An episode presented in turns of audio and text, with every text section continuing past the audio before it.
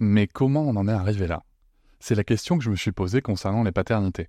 Pour y répondre, je vous propose de découvrir la BD Papa Sapiens, qui raconte l'histoire des pères à travers les âges avec humour et les chouettes dessins de Sévanie. Elle va paraître le 6 juin prochain. Vous pouvez la précommander dès maintenant et avoir un cadeau idéal pour la fête des pères. Alors rendez-vous dans votre librairie préférée ou dans les liens en description de l'épisode ou sur mes réseaux sociaux.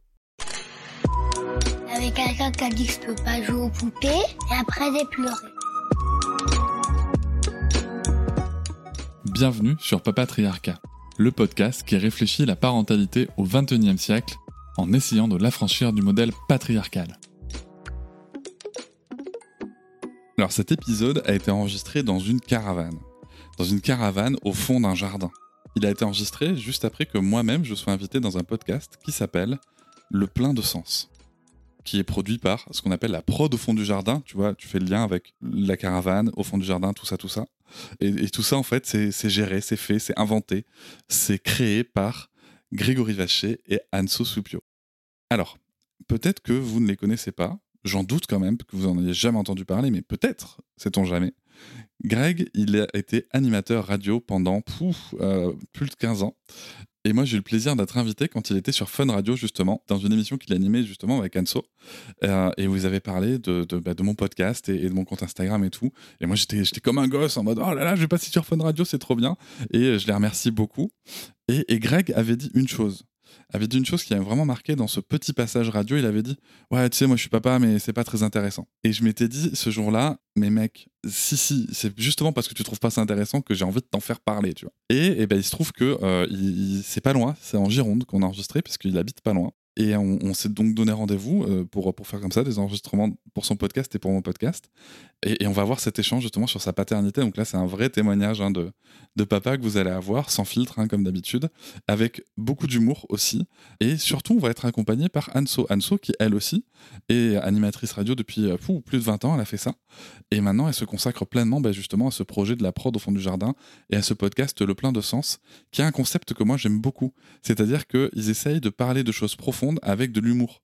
Parce que c'est vrai que, là je vais citer Greg euh, qui me disait ça en off, c'est vrai que des fois on a l'impression que pour parler sérieusement de sujets profonds, euh, il faut forcément euh, avoir ce côté un peu élitiste, un peu... Alors moi j'aime dans mon entourage on appelle ça le côté prout-prout, tu vois, genre voilà, il faut toujours être e-, extrêmement sérieux, et alors qu'en fait non, on peut, nous les gens normaux, parler hein, de, choses très profondes aussi, voilà, sans forcément tomber dans le cliché du mec accoudé à son comptoir, voilà. Donc c'est moi j'aime beaucoup ce côté normal et, en plus, c'est fou parce qu'on vient, on vient du même coin avec Greg et donc on, a connu vraiment aussi cette, ces, milieux où on a, on a grandi hein, avec, euh, dans des milieux très modestes avec des gens normaux quoi. Et ça c'est vraiment quelque chose sur lequel je le rejoins pleinement.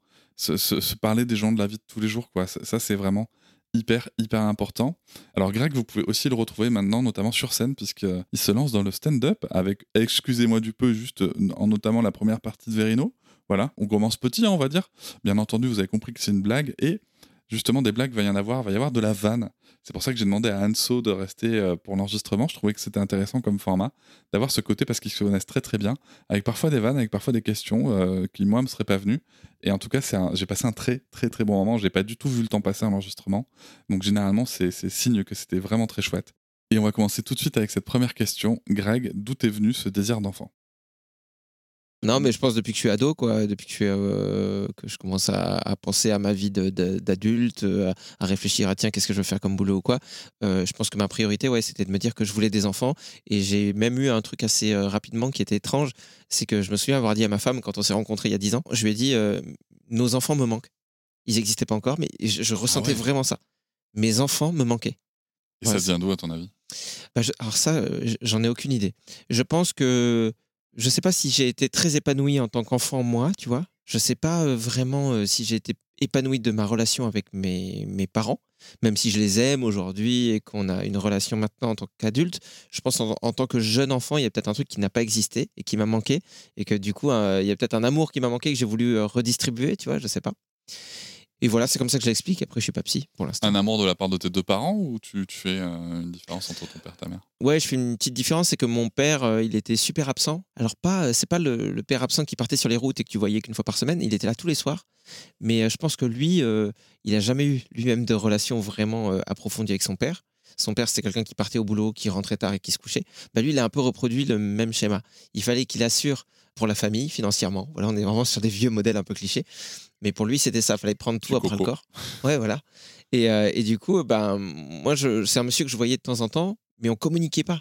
J'ai jamais eu un. C'était bien l'école. Raconte-moi un peu ta journée. On n'a jamais discuté.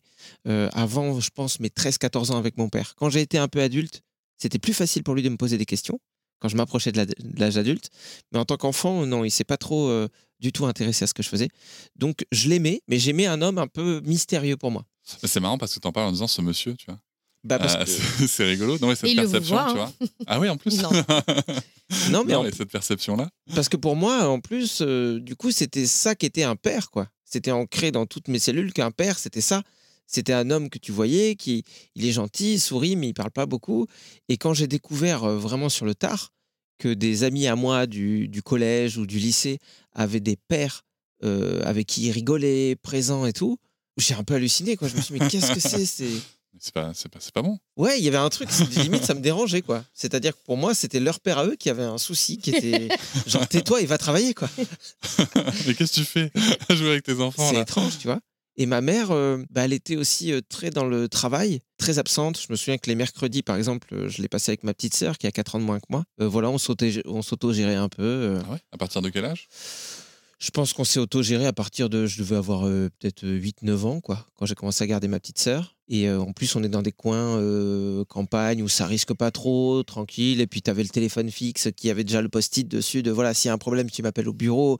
Les pompiers, c'était le numéro. La police, c'était le numéro. Et puis du coup, nous, euh, ma mère rentrait quand même le midi pour nous faire euh, à manger, et puis elle mangeait aussi vite fait entre deux trucs. Mais nous, euh, je me souviens qu'on regardait beaucoup la télé, on coupait le son et on faisait parler les personnages. Après, on se faisait des ateliers créatifs. Moi, j'ai appris à ma sœur à faire des BD, par exemple. On se donnait un thème, par exemple, le terrible accident. Et puis hop, on avait cinq Ah, minutes. C'était bienveillant comme thème. Enfin, c'était des trucs positifs, Bah, c'est- c'est c'est sûrement l'époque aussi euh, du Club Dorothée et de Ken le survivant. Ouais, de- c'est ça, Ouais, c'est ça. Il y avait des trucs un peu plus Rémi sans famille et compagnie. Quelle horreur, c'est Rémi sans famille. Enfin, quelle horreur, le pauvre, il avait vraiment pas le choix de. de- Mais c'est affreux, quoi. Mais on faisait Ouais. des thèmes quand même un peu plus joyeux aussi. Genre, Il y avait le terrible accident le jour de mon anniversaire. et, on dessinait des trucs et on se faisait lire nos BD. Et on faisait ah, ah, c'est marrant. Donc du coup, euh, j'ai noué un- par contre un lien incroyable avec ma Ouais. sœur. C'est-à-dire que dans mon désir de paternité, je pense que ma sœur quelque part, je l'ai considérée un peu comme euh, un mélange entre ma sœur et ma petite fille. Et tu vois, c'est très bizarre. On n'avait que 4 ans d'écart, mais vraiment, je, je la surprotégeais. Je voulais lui apprendre des trucs. Quoi. Et donc toi, tu t'es dit, euh, moi, je vais avoir des enfants pour leur montrer que je peux ne pas être là. C'est Euh. ça le modèle que tu avais du coup. Non, du coup, euh, honnêtement, au début, je projetais rien. Peut-être que c'était vraiment un désir d'amour. Je suis en train de, de le penser au moment où je te le dis, parce que j'ai vraiment jamais Ah ouais. cherché à analyser ça. Mais je pense que ça peut venir que de ça. J'avais vraiment de l'amour à donner, à en revendre, quoi, et, et- et peut-être besoin de ressentir de l'amour en, en retour, quoi. Et aujourd'hui, tu as deux enfants. Oui. 5 et 6 ans, tu m'as dit. C'est ça. Euh, comment ça s'est passé du coup le, le premier? Je sais pas trop quoi répondre. tu veux dire euh, Bah, Déjà, est-ce que c'était décidé? Est-ce que c'était quelque chose de planifié? Comment que, il a été euh, conçu? Ah, alors euh, tu vois les Volvo? Dis alors, avec cette intro-là, dis donc. Non, il a. Bah, donc, ma femme, moi, je l'ai rencontrée il y a à peu près 11 ans. Euh, c'est marrant parce que je sortais d'une relation, tu vois, ce genre de relation où tu es fou amoureux et que tu une relation. J'étais avec euh, une. euh, Toxique, ouais, c'était un peu toxique parce que c'était. J'avais rencontré avant ma femme Ouais. une américaine qui faisait des études euh, en France et tout. Et donc, on a cette relation où moi, j'idéalise un peu le côté. Ah, elle est américaine et quand elle parle, il y a un petit accent Ah là là. et elle vient de New York et sur papier la société te dit que c'est classe quelqu'un qui vient de New York et tout ça va elle vient pas d'un pays du tiers monde Ça va. c'est New York donc tu as le droit et quelque part je vivais aussi beaucoup cette relation au travers du regard des autres c'est-à-dire que dans le regard de mes potes il y avait un truc un peu waouh Ouais, t'avais un beau trophée, quoi. Ouais, il est avec une américaine, super. Et au-delà de tout ça, cette euh, relation m'a nourri parce que c'est la première fois que j'étais avec quelqu'un qui avait une culture différente. Et putain, j'ai découvert à quel point j'étais assoiffé de ça. Et même si je n'aimais pas tout dans la culture euh, euh, américaine de ce qu'elle me renvoyait en tout cas, waouh, le fait d'apprendre des choses que je connaissais pas, je me suis senti euh, vivant. quoi. C'était Ouais, trop bien. Et au bout d'un an, euh, donc je passe, euh, elle, elle était rentrée aux États-Unis entre temps, je passe les vacances de Noël euh, là-bas. Et dès que je rentre, elle me dit Oh, Greg, c'est terminé, machin. Bon. Avec un accent, donc c'est mignon. Ouais. C'est prends c'est bien. pizza américaine. Oh, J'ai une nouvelle incroyable Ouais, pour toi. clair, Oh tu te rends compte comme notre relation est géniale. Ouais, ouais, ouais. Mais c'est fini. Mais en gros, voilà, à cause de la Et toi, distance. t'as dit make our relation great again. Non, parce Non. que je parle pas anglais. Ah, ok. C'est peut-être pour ça que ça se passait bien. Ça passe moins bien. ouais. Parce que je comprenais pas. Non, mais bon, en vrai, ça m'a détruit parce que vraiment, j'étais au sommet de la relation euh, pour moi à ce moment-là avec elle. Et le truc qui s'est passé, c'est que euh, bah, derrière, j'ai vraiment été au fond du seau. Et j'ai un pote qui avait rencontré en soirée euh, sa nouvelle copine quoi, euh, du moment, qui était brésilienne. Et il m'a dit, euh, il y a une, la meilleure amie de ma meuf. Je suis sûr que c'est le genre de fille qui te plairait et tout, mais moi j'étais pas du tout dans cette démarche de trouver quelqu'un machin. Bref, au bout de quelques semaines, je rencontre cette fille et on se met à sortir ensemble. Et c'est vrai que je la trouve super, mais moi je suis vraiment encore euh, dans ma relation qui saigne. Mon ex me renvoie des messages quand même de temps en temps pour me dire j'espère que tu vas bien, juste pour remuer le couteau. T'as eu toxique Je pense à toi. Voilà. Elle est bien restée toxique. Et moi, j'ai jamais réussi à me mettre à fond dans cette relation avec ma femme euh, actuelle, avec Mariana. Et donc, au bout d'un an, on allait fêter nos un an, je la quitte. Je lui dis, écoute, j'arrive pas à me mettre à fond dedans. Je vois bien que toi, tu es très amoureuse et je peux pas te faire ça et tout. Donc, je la quitte. Euh, donc, à la base, c'est.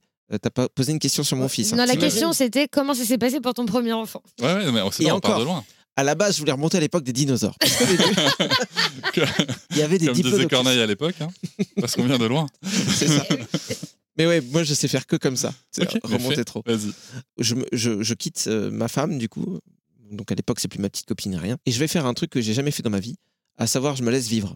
Et je sais pas pourquoi, pour moi qui ai toujours été assez réservé, qui n'ai pas été un gros dragueur parce que j'ai pas confiance en moi et, et que j'ai pas envie d'être lourd avec les femmes, mais ça, on pourra revenir là-dessus.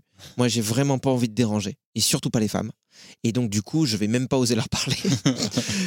bah là, je sais pas ce qui s'est passé, j'ai une espèce de confiance en moi qui fait que je parle à tout le monde, je m'en fous, mais vraiment dans un sens de j'ai envie d'échanger. Et donc, j'ai des relations euh, sans lendemain, mais plein, plein, plein. J'ai l'impression que dès qu'une femme, je la désire, elle me désire en retour, et ça se fait, fais waouh, mais qu'est-ce qui se passe? Et donc, je vais avoir plein, plein, plein de relations, même avec des femmes que j'idéalise et vers qui je serais jamais d'habitude. Et je me rends compte que ces relations-là, je les ai idéalisées, que certaines femmes, je les ai idéalisées, et qu'elles ne m'apportent pas ce que j'aimerais qu'elles m'apportent, et je vois bien que je leur apporte pas ce qu'elles voudraient que je leur apporte. Et en fait, au bout de trois mois, épuisé, harassé d'avoir tout De devoir contenter toutes ces femmes. non mais en réalité, j'ai- j'ai j'ai- j'ai connu beaucoup plus de femmes en trois mois que j'avais connues en 30 ans de vie. Et euh, enfin, à l'époque, ouais, 28. Et à ce moment-là, je me dis, mais qu'est-ce que j'ai fait? Et ce qui est marrant, c'est que mon périple euh, se termine au Canada, parce que j'ai rejoint un pote qui est humoriste, qui fait le festival Juste pour rire et tout, donc je vais voir comment ça se passe, super. Donc euh, voilà, Canada, qu'est-ce que je fais? Première chose, ben, je rencontre quelqu'un, ok. Et là, il me dit, j'aimerais bien qu'on fasse cinq jours aux États-Unis. Et là, ça fait pop dans ma tête, je me dis, cinq jours aux États-Unis, je vais pouvoir revoir mon ex. Parce que quelque Ah, putain. part, mais ouais, mais il fallait que je sache pourquoi elle m'avait quitté et tout. Et ce qui est dingue, c'est qu'on part aux États-Unis, j'envoie un message à mon ex qui me dit oui, on va, on va boire un café et tout. Et je te jure, c'est comme si c'était une autre personne. Je vois une personne moins, moins rayonnante. Enfin, je sais pas, elle me renvoie beaucoup moins de choses que ce qu'elle me renvoyait avant. Et je me rends compte que j'étais aussi euh, responsable de ce qu'elle me renvoyait. J'avais projeté quelque chose sur elle. Elle est très sympa, elle est très bien, mais mais il y a un côté waouh. Attends, je me, je me pourris la vie et je pense tous les jours à cette personne. Mais pourquoi? Et donc il y a un déclic. On se quitte un peu comme ça. En plus, elle passe son temps à me parler de son nouveau mec, donc ça m'a ça m'a un peu aidé à tourner la page. Et quand je rentre en France, ma première pensée, c'est Mariana, donc ma femme actuelle. Je me dis, c'est dingue, cette relation, je ne lui ai jamais laissé la chance d'exister. À aucun moment. À aucun moment, j'ai j'ai tenté de vraiment vivre des choses euh, profondes avec elle. À aucun moment, je me suis investi. Je me suis juste laissé flatter par le fait qu'une femme soit amoureuse de moi. Et en même temps, euh, dès que je repense à des trucs, je me dis, mais elle avait l'air géniale, cette fille. Et en même temps, je me disais, mec, si tu la rappelles, tu peux pas lui briser le cœur, tu peux pas faire ça. Voilà, toujours ce souci de prendre soin de l'autre. Tu ne peux pas rappeler une femme pour lui dire, ah, finalement, euh, tu me plais, et te remettre avec elle pour lui rebriser le cœur euh, dans 15 jours, un mois, un an. Tu ne peux pas. Donc je me suis dit, ok, si tu reviens vers, vers elle, c'est pour lui donner tout ce que tu as à lui donner. Et j'y ai réfléchi. Je lui ai envoyé un mail avec euh, musique et tout. À l'époque, c'était quoi Bruno Mars? Euh, Genre, Ah, na, na, about your flowers. T'as envoyé un mail avec la musique Ouais, ouais. Euh, avec le lien YouTube. Comment ne pouvait-elle pas craquer Vous vous souvenez de cette chanson Et- non. Toi, tu faisais des compiles pour tes meufs à la fac ou comment ça Non. se passe non, parce que je suis pas allé à la fac. Mais sinon, je l'aurais fait.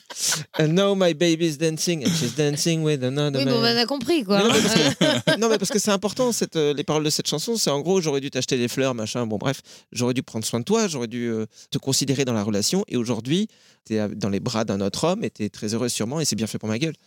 Et donc, c'est ce que je lui ai envoyé. Et bref, euh, malgré ça, elle a accepté Tu- de me revoir. Tu l'as écrit ça?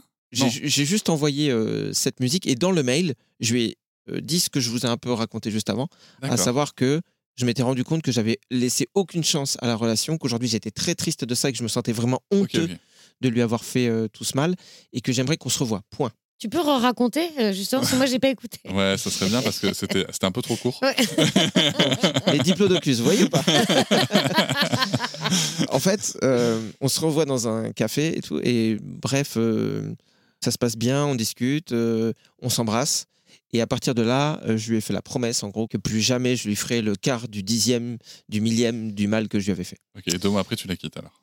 Et après, je l'ai quitté. Parce que mon ex m'a rappelé. Non, c'est pas Non, vrai. Non, et donc on est à fond, euh, demande en mariage six mois après, Ah ouais. et le désir d'enfant, il arrive, euh, il arrive assez, assez vite puisque on se remet ensemble en juillet 2013. On, on va se marier en avril 2015 et notre fils va naître en octobre 2016. Euh, donc c'est assez rapide, on va dire. C'est pas Ouais, non plus comme fait, ça coup sur coup. Et oui, dès que du coup dès qu'on s'est marié, dès que on a habité très vite ensemble avant de se marier, on s'est marié et très vite j'ai senti que c'était avec elle que je voulais faire ma vie et que donc ce désir d'enfant que j'avais depuis toujours, bah c'est maintenant euh, qu'il allait naître, qu'il devait naître. Surtout que évidemment, là je parle pas d'elle, mais évidemment elle était aussi euh, hyper enthousiaste à l'idée euh, de faire un enfant. Oui, c'est important de ne pas forcer les gens, ouais. Bah, c'est important de demander s'il te plaît au moins. Est-ce que je peux te faire un enfant s'il te plaît? Et, euh, et après on voit si tu voilà le rôle que tu occuperas. Mais voilà, on avait très envie et donc euh, vraiment il est né dans ce truc euh, d'amour fort. Ce qu'on a raconté dans le podcast d'avant, c'est que moi j'avais un tel désir d'enfant que dès qu'on a essayé, qu'à l'époque elle prenait la pilule, Ouais. on a essayé une première fois. Euh, le mois d'après, elle n'était pas enceinte, donc je me suis dit, je suis problème. Voilà. Et de toute façon, c'est comme si je le sentais depuis toujours.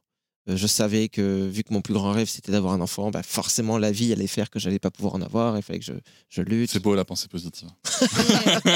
tu vas voir, c'est vraiment ce qui te caractérise. je suis un grand spécialiste. Du coup, je suis allé voir un, un docteur.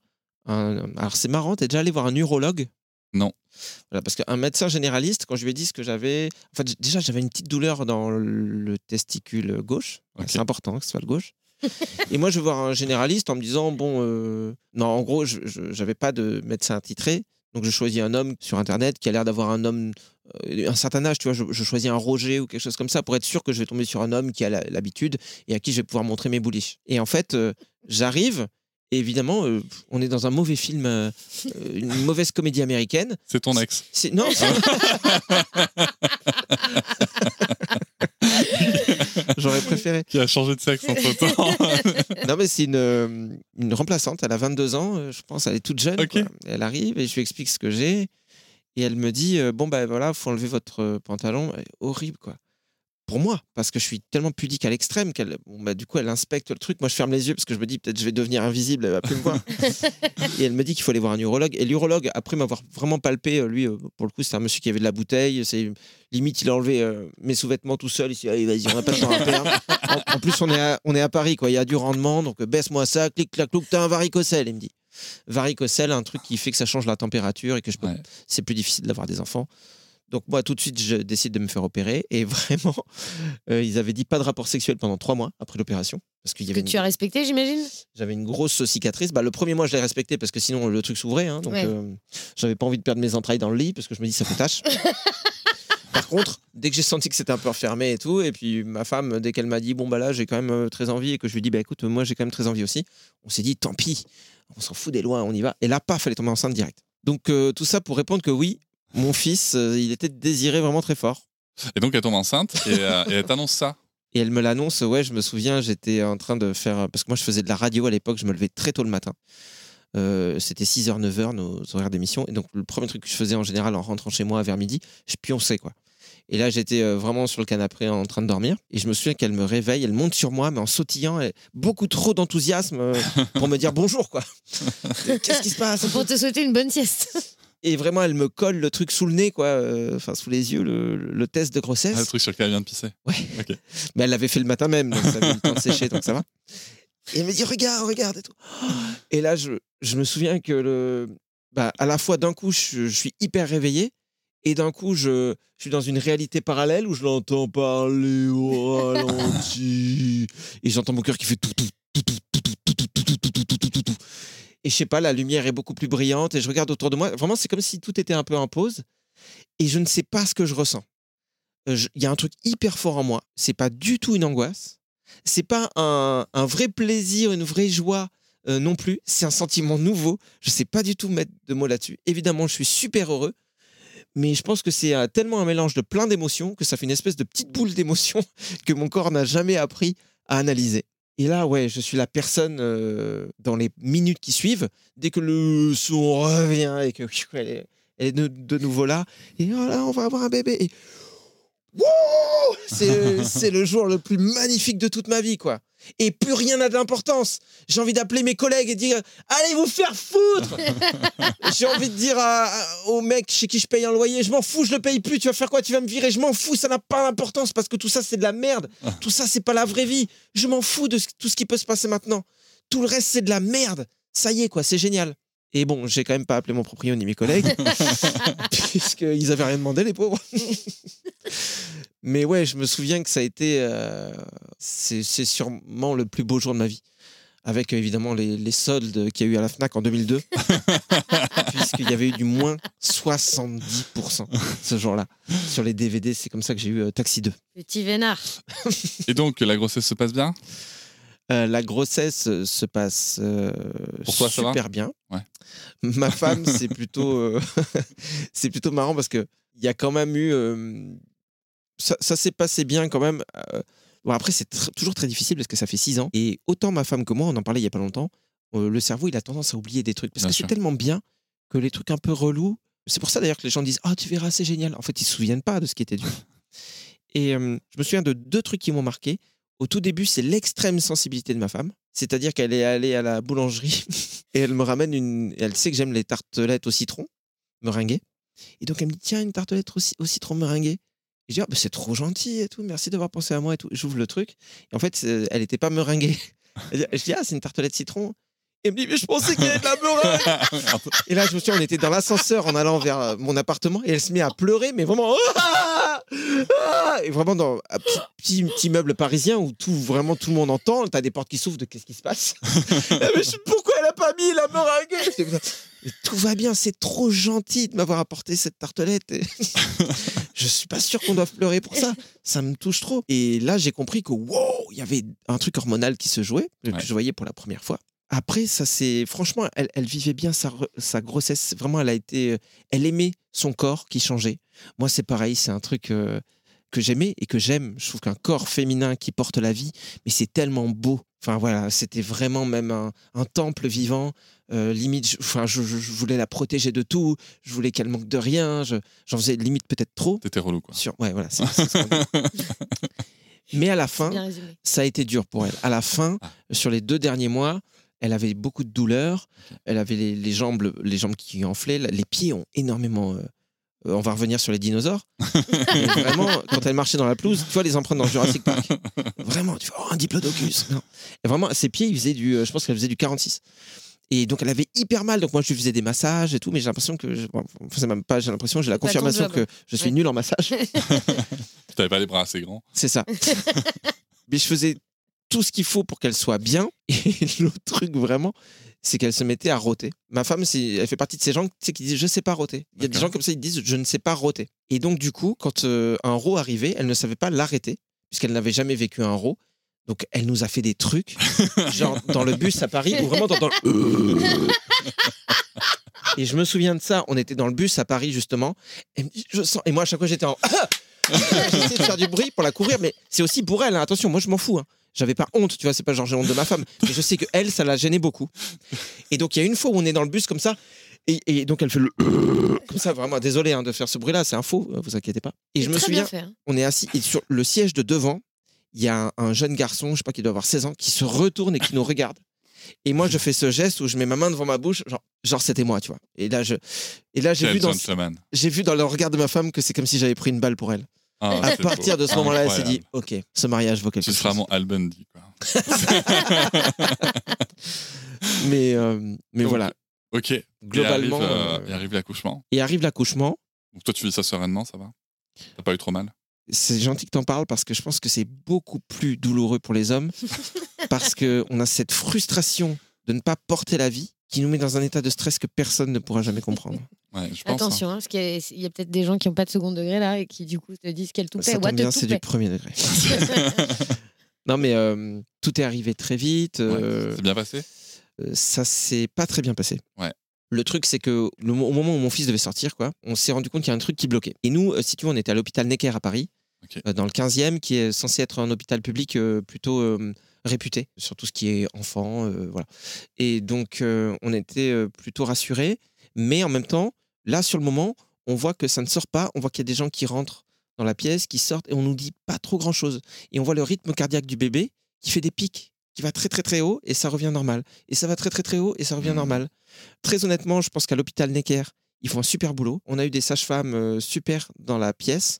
Maintenant, il y a eu, je dirais, peut-être un ou deux éléments qui ont été. euh, Enfin, des gens qui ont, qui, qui ont vraiment mal fait leur taf. Rien à voir avec l'hôpital, mais dans le sens où ils ne nous expliquaient rien, ils nous Ouais. ont laissé dans cette, euh, dans cette euh, panique, en fait. T'avais fait projet de naissance et tout euh, en préparation ou pas À cette époque-là? Je sais pas si ça s'appelle comme ça, mais en tout cas, on a eu beaucoup de rendez-vous. En fait, euh, c'est où un- on rédige ce qu'on veut pour l'accouchement, Voilà, c'est ça? et, Oui. et ça, c'est un truc, en fait, euh, si tu veux qu'on t'explique ce qui se passe à chaque moment, il faut l'écrire dans le projet de naissance. Ah, d'accord. Mais ça tombe pas juste sous le sens en fait de base, Ben non. tu vois? Non, parce que euh, non, parce qu'il y a aussi des gens qui veulent pas qu'on leur explique ce qui se passe à Ah, chaque ouais. moment. Ça existe. hein. Mais après, ça va dépendre des hôpitaux et tout. Mais euh, en fait, c'est aussi que le personnel soignant, si tu veux, euh, parfois, pour eux, c'est. En fait, si tu ne pas expliquer, c'est aussi gagner du temps, gagner, Ouais, bien de, sûr, tu vois, ouais. gagner des, des- Et dans les cas les plus graves, gagner des, des- des opportunités, des, des chances. Euh, donc. euh, Ouais, j'avais pas voilà. écrit ça.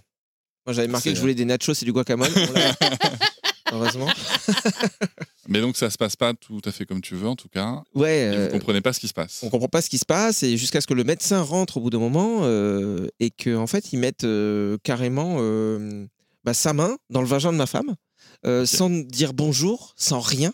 Vraiment, il s'installe, il regarde le truc comme euh, tu regarderais le tunnel sous la Manche, quoi. Il se dit bon alors qu'est-ce qui bloque là? Il y a un bouchon à l'intérieur et il met. Mais donc c'est hyper traumatisant, quoi.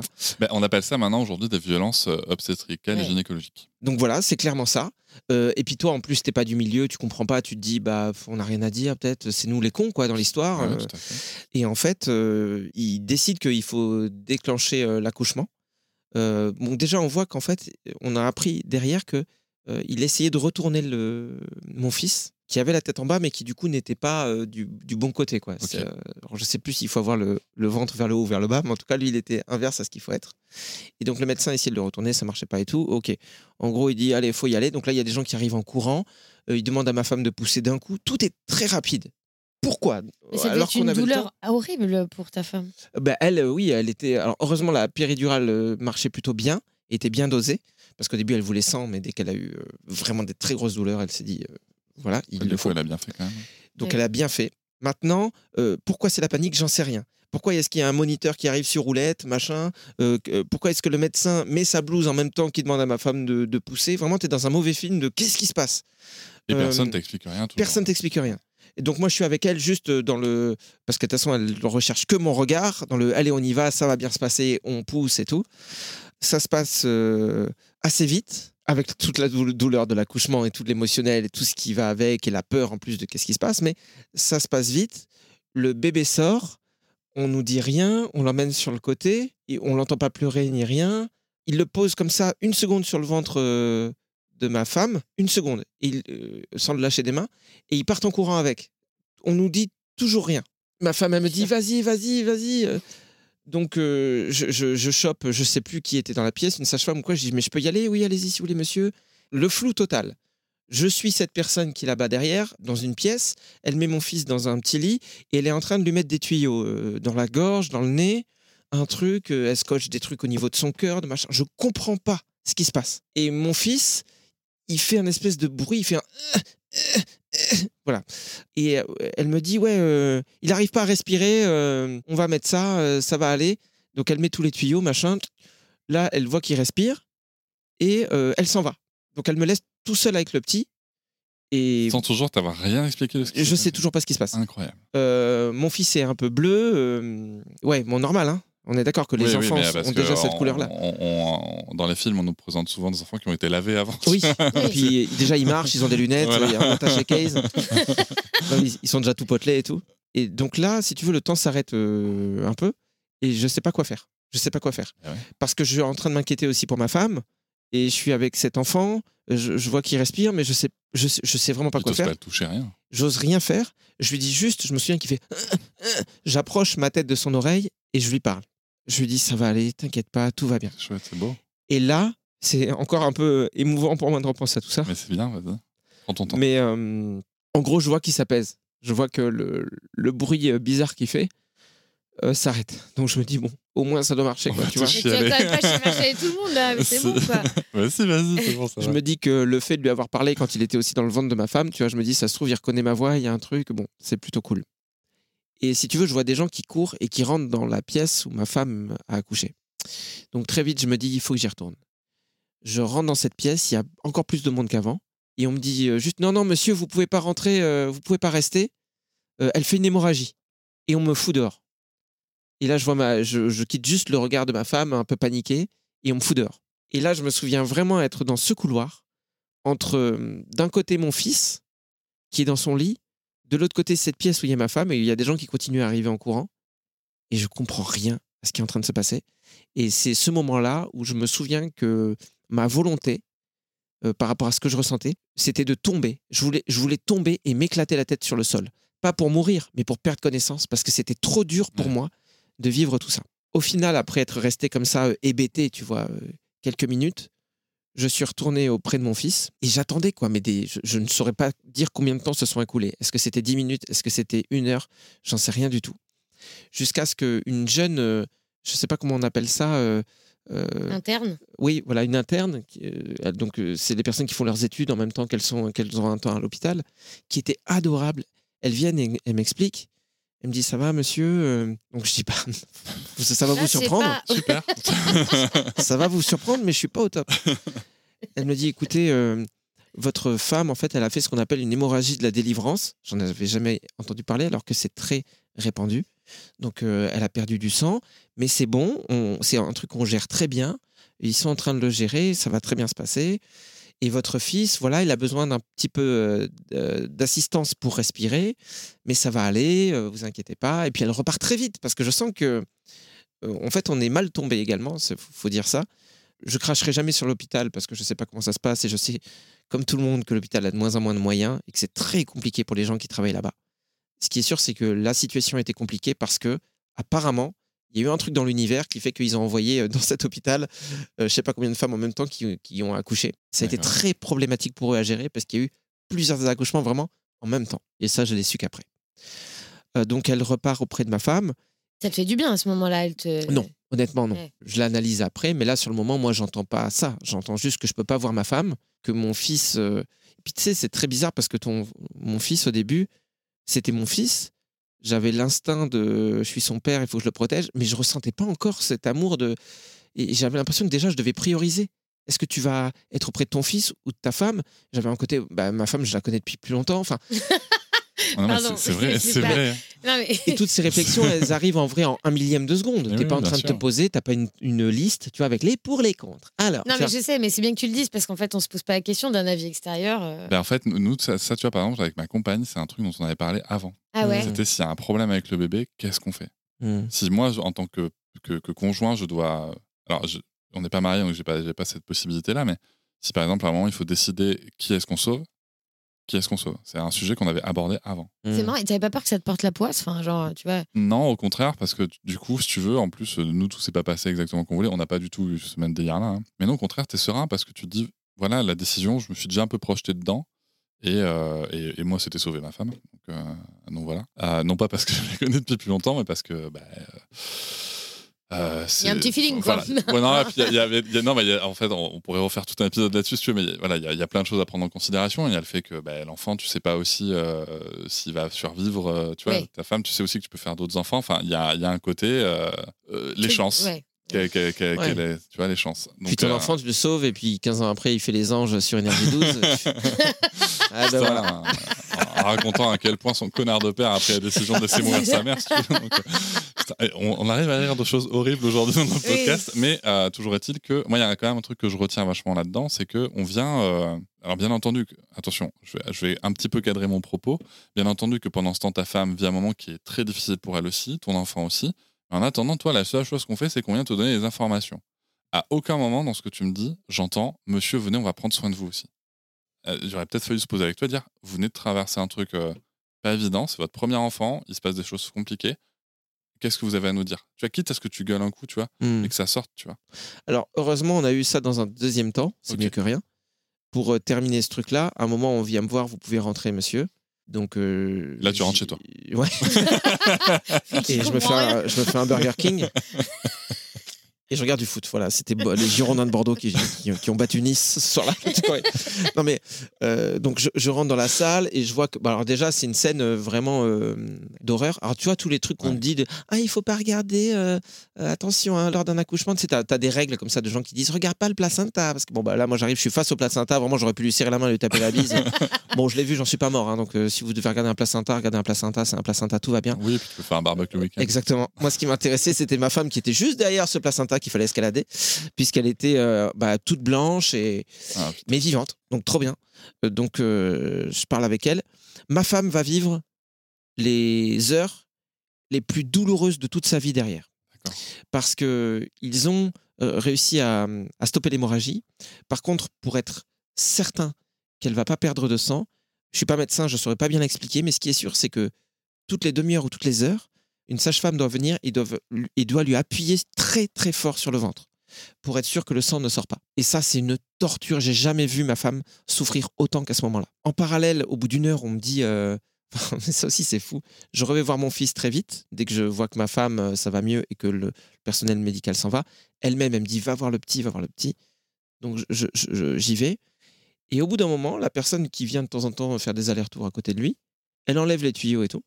Et elle le place dans une couveuse. Et là, je fais, mais vous faites quoi? Elle me dit, ben, on va le mettre dans la chambre.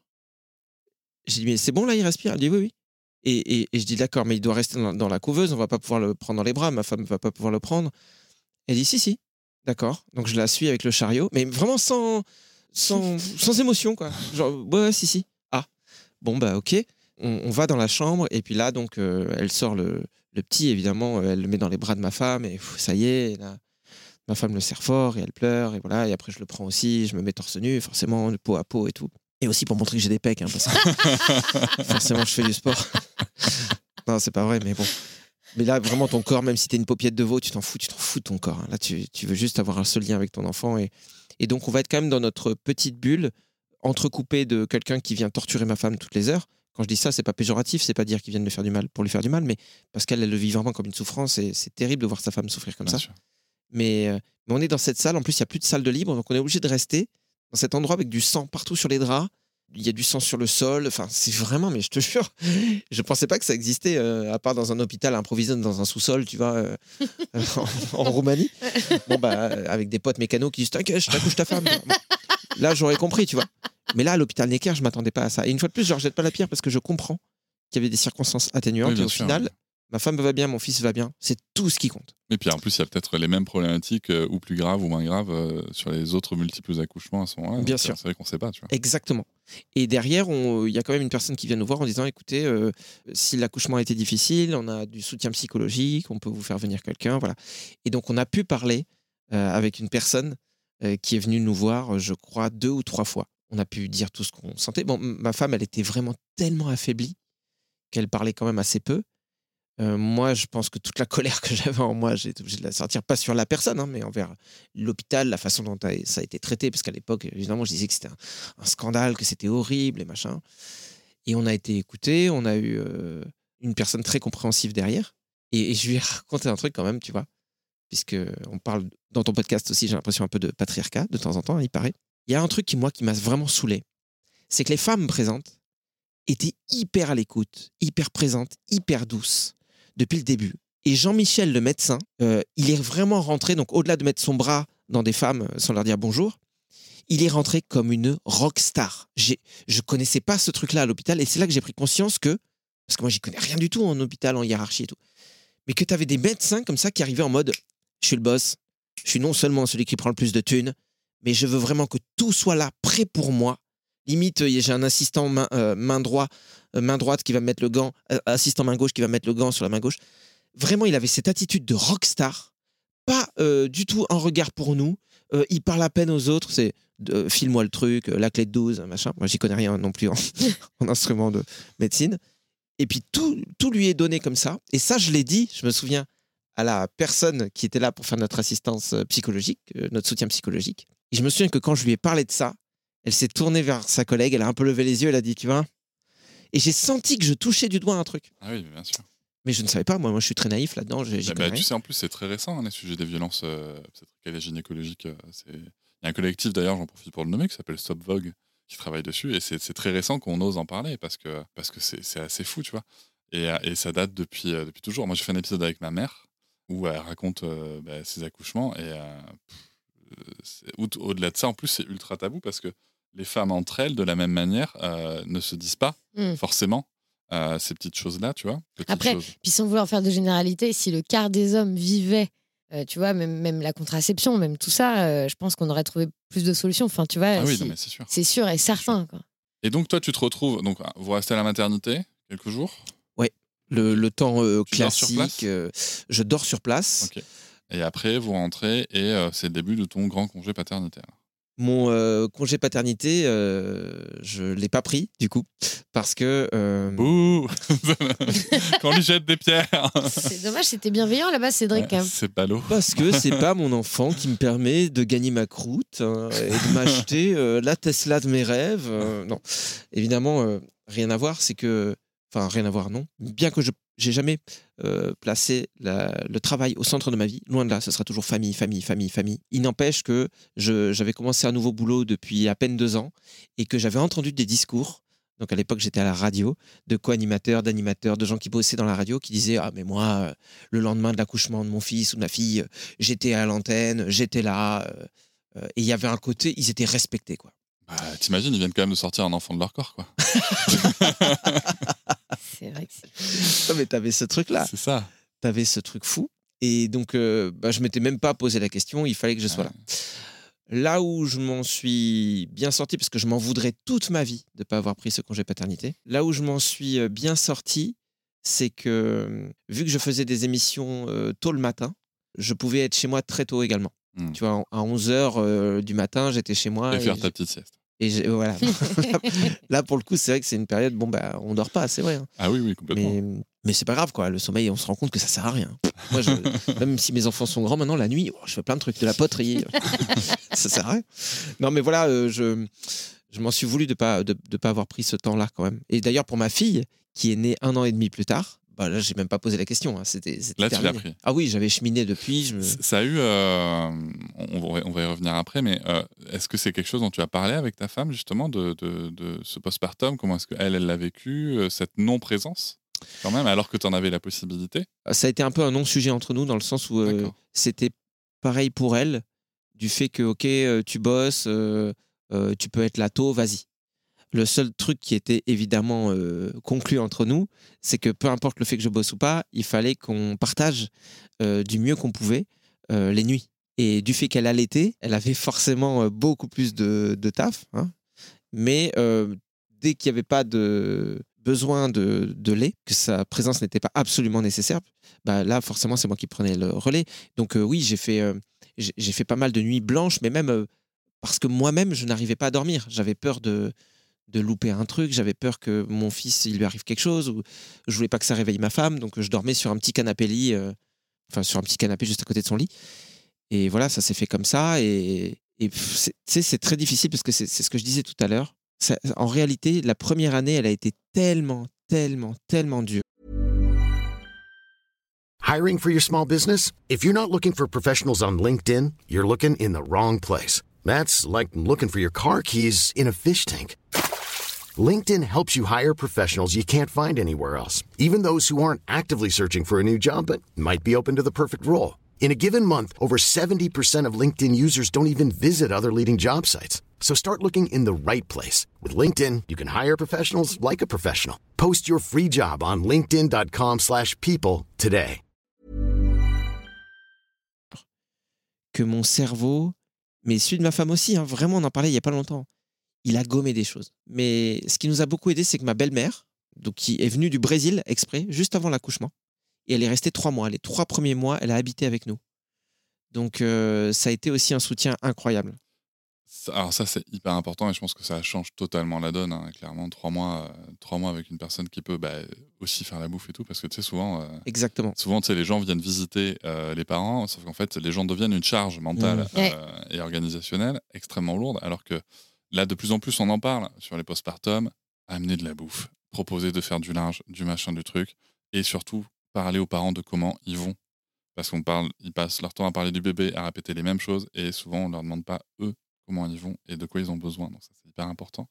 Je voudrais juste prendre un petit instant pour m'adresser à l'auditoire. Vous pouvez réagir à cet épisode, euh, pour réagir euh, à l'histoire de Greg, à ce qu'on peut se dire euh, sur, le, sur le lien qui est en description. Ça s'appelle SpeakPipe. Vous pouvez laisser un audio. Et bien sûr, je répondrai dans le podcast à euh, bah, si vous êtes d'accord, pas d'accord, si vous êtes ému, pas ému. Voilà, tout ce que vous avez envie de dire, vous le faites et ensuite on en reparle dans le podcast. Euh, tu, disais que euh, on oublie des trucs. Moi, je te rejoins à 100%. Euh, c'est marrant parce que tu vois, moi, je me dis que si on doit avoir un deuxième enfant, je vais documenter en fait. Pas forcément pour le rendre public, mais pour moi en fait. C'est-à-dire que je me ferai des enregistrements de mon petit journal de bord, tu vois, pour plus tard parce que je pense qu'on oublie des choses, on oublie des choses difficiles. Et nous, heureusement, on a pris beaucoup, beaucoup de photos. Et euh, en fait, moi, c'est quand je vois ma gueule. Tu Parce que là, tu vois, je lève mes lunettes, j'ai déjà des cernes. tu Ouais. vois. Mes mecs, c'était, elles étaient là. Enfin, c'était, je vois, je vois vraiment ma tête, quoi. J'ai j'ai Mm. l'air, j'ai l'air fracassé, tu vois. Ouais, c'est pareil. Et, c'est là où tu te dis, ça devait pas être si facile que ça, Non. quand même, même pour moi, quoi. Mm. Mais, mais, mais c'est vrai qu'il y a des choses comme ça euh, qu'on oublie. Alors, maintenant, je voudrais arriver sur l'autre sujet qui m'intéresse, c'est que donc vous vivez un, un premier mois, qui enfin une première année qui est vraiment très difficile, tellement difficile que vous dites, on recommence tout de suite. Ou c'était euh, un coup Non, mais c'est des sans- gens qui aiment bien se mettre des bâtons dans les roues hein, de base. Ah ben là oui. Bah, C'est-à-dire que on voulait plusieurs enfants. Euh, ma femme, elle en voulait cinq. Et bon, là, si on en reparle aujourd'hui, euh, vous allez voir que le, c'est, le, le nombre est revenu, est retombé à deux, ce que- les enfants qu'on a déjà. Quoi. Elle avait, elle, une envie plus que moi, c'était que les enfants soient rapprochés.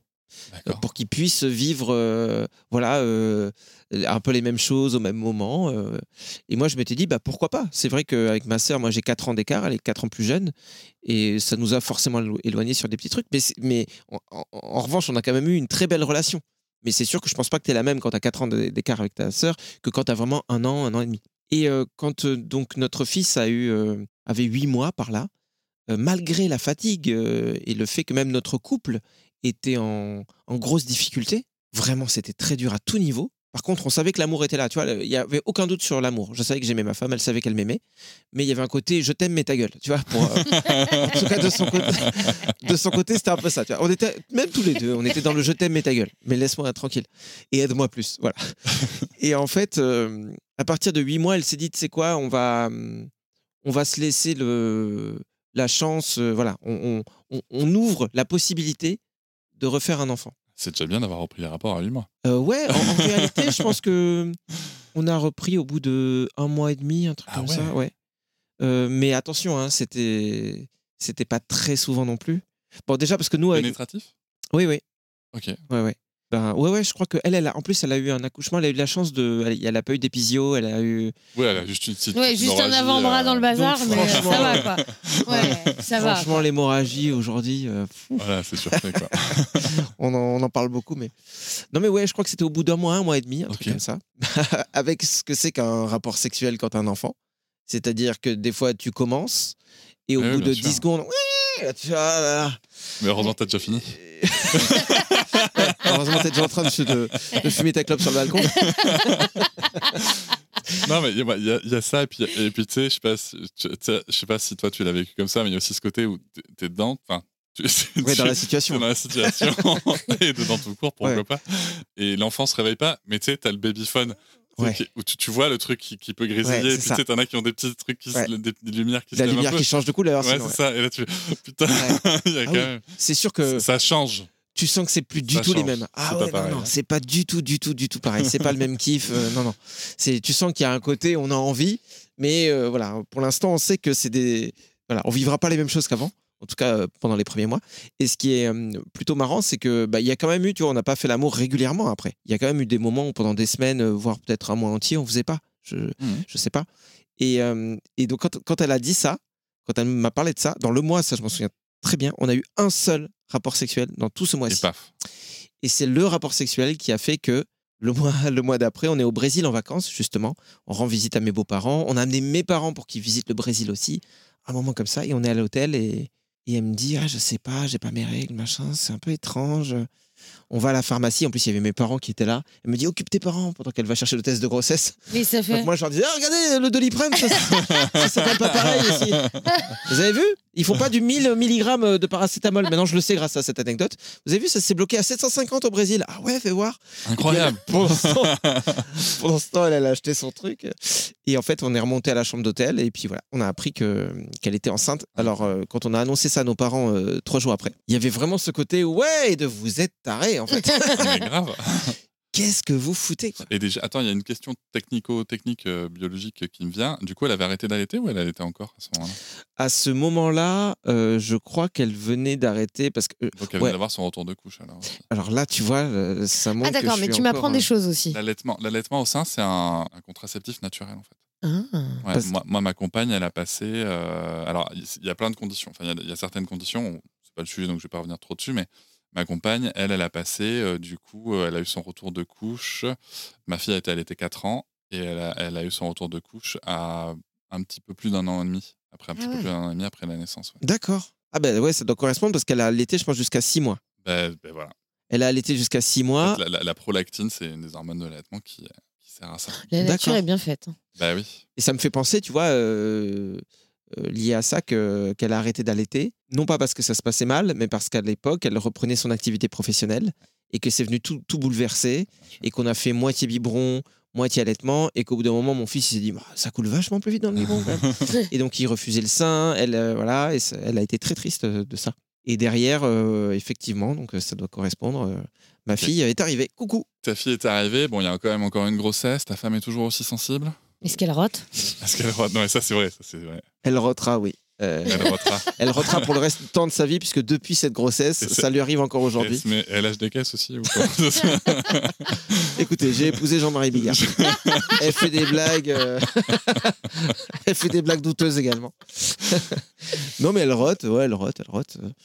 Euh, mais c'est marrant. Mais Ça la sensibilité, ça va. Cette grossesse se passe euh, bien? Cette euh, grossesse euh, se passe toujours bien, euh, encore une fois, dans les premiers mois. C'est toujours sur la Ouais. fin que c'est plus difficile, qu'elle a beaucoup de douleurs, surtout aux jambes.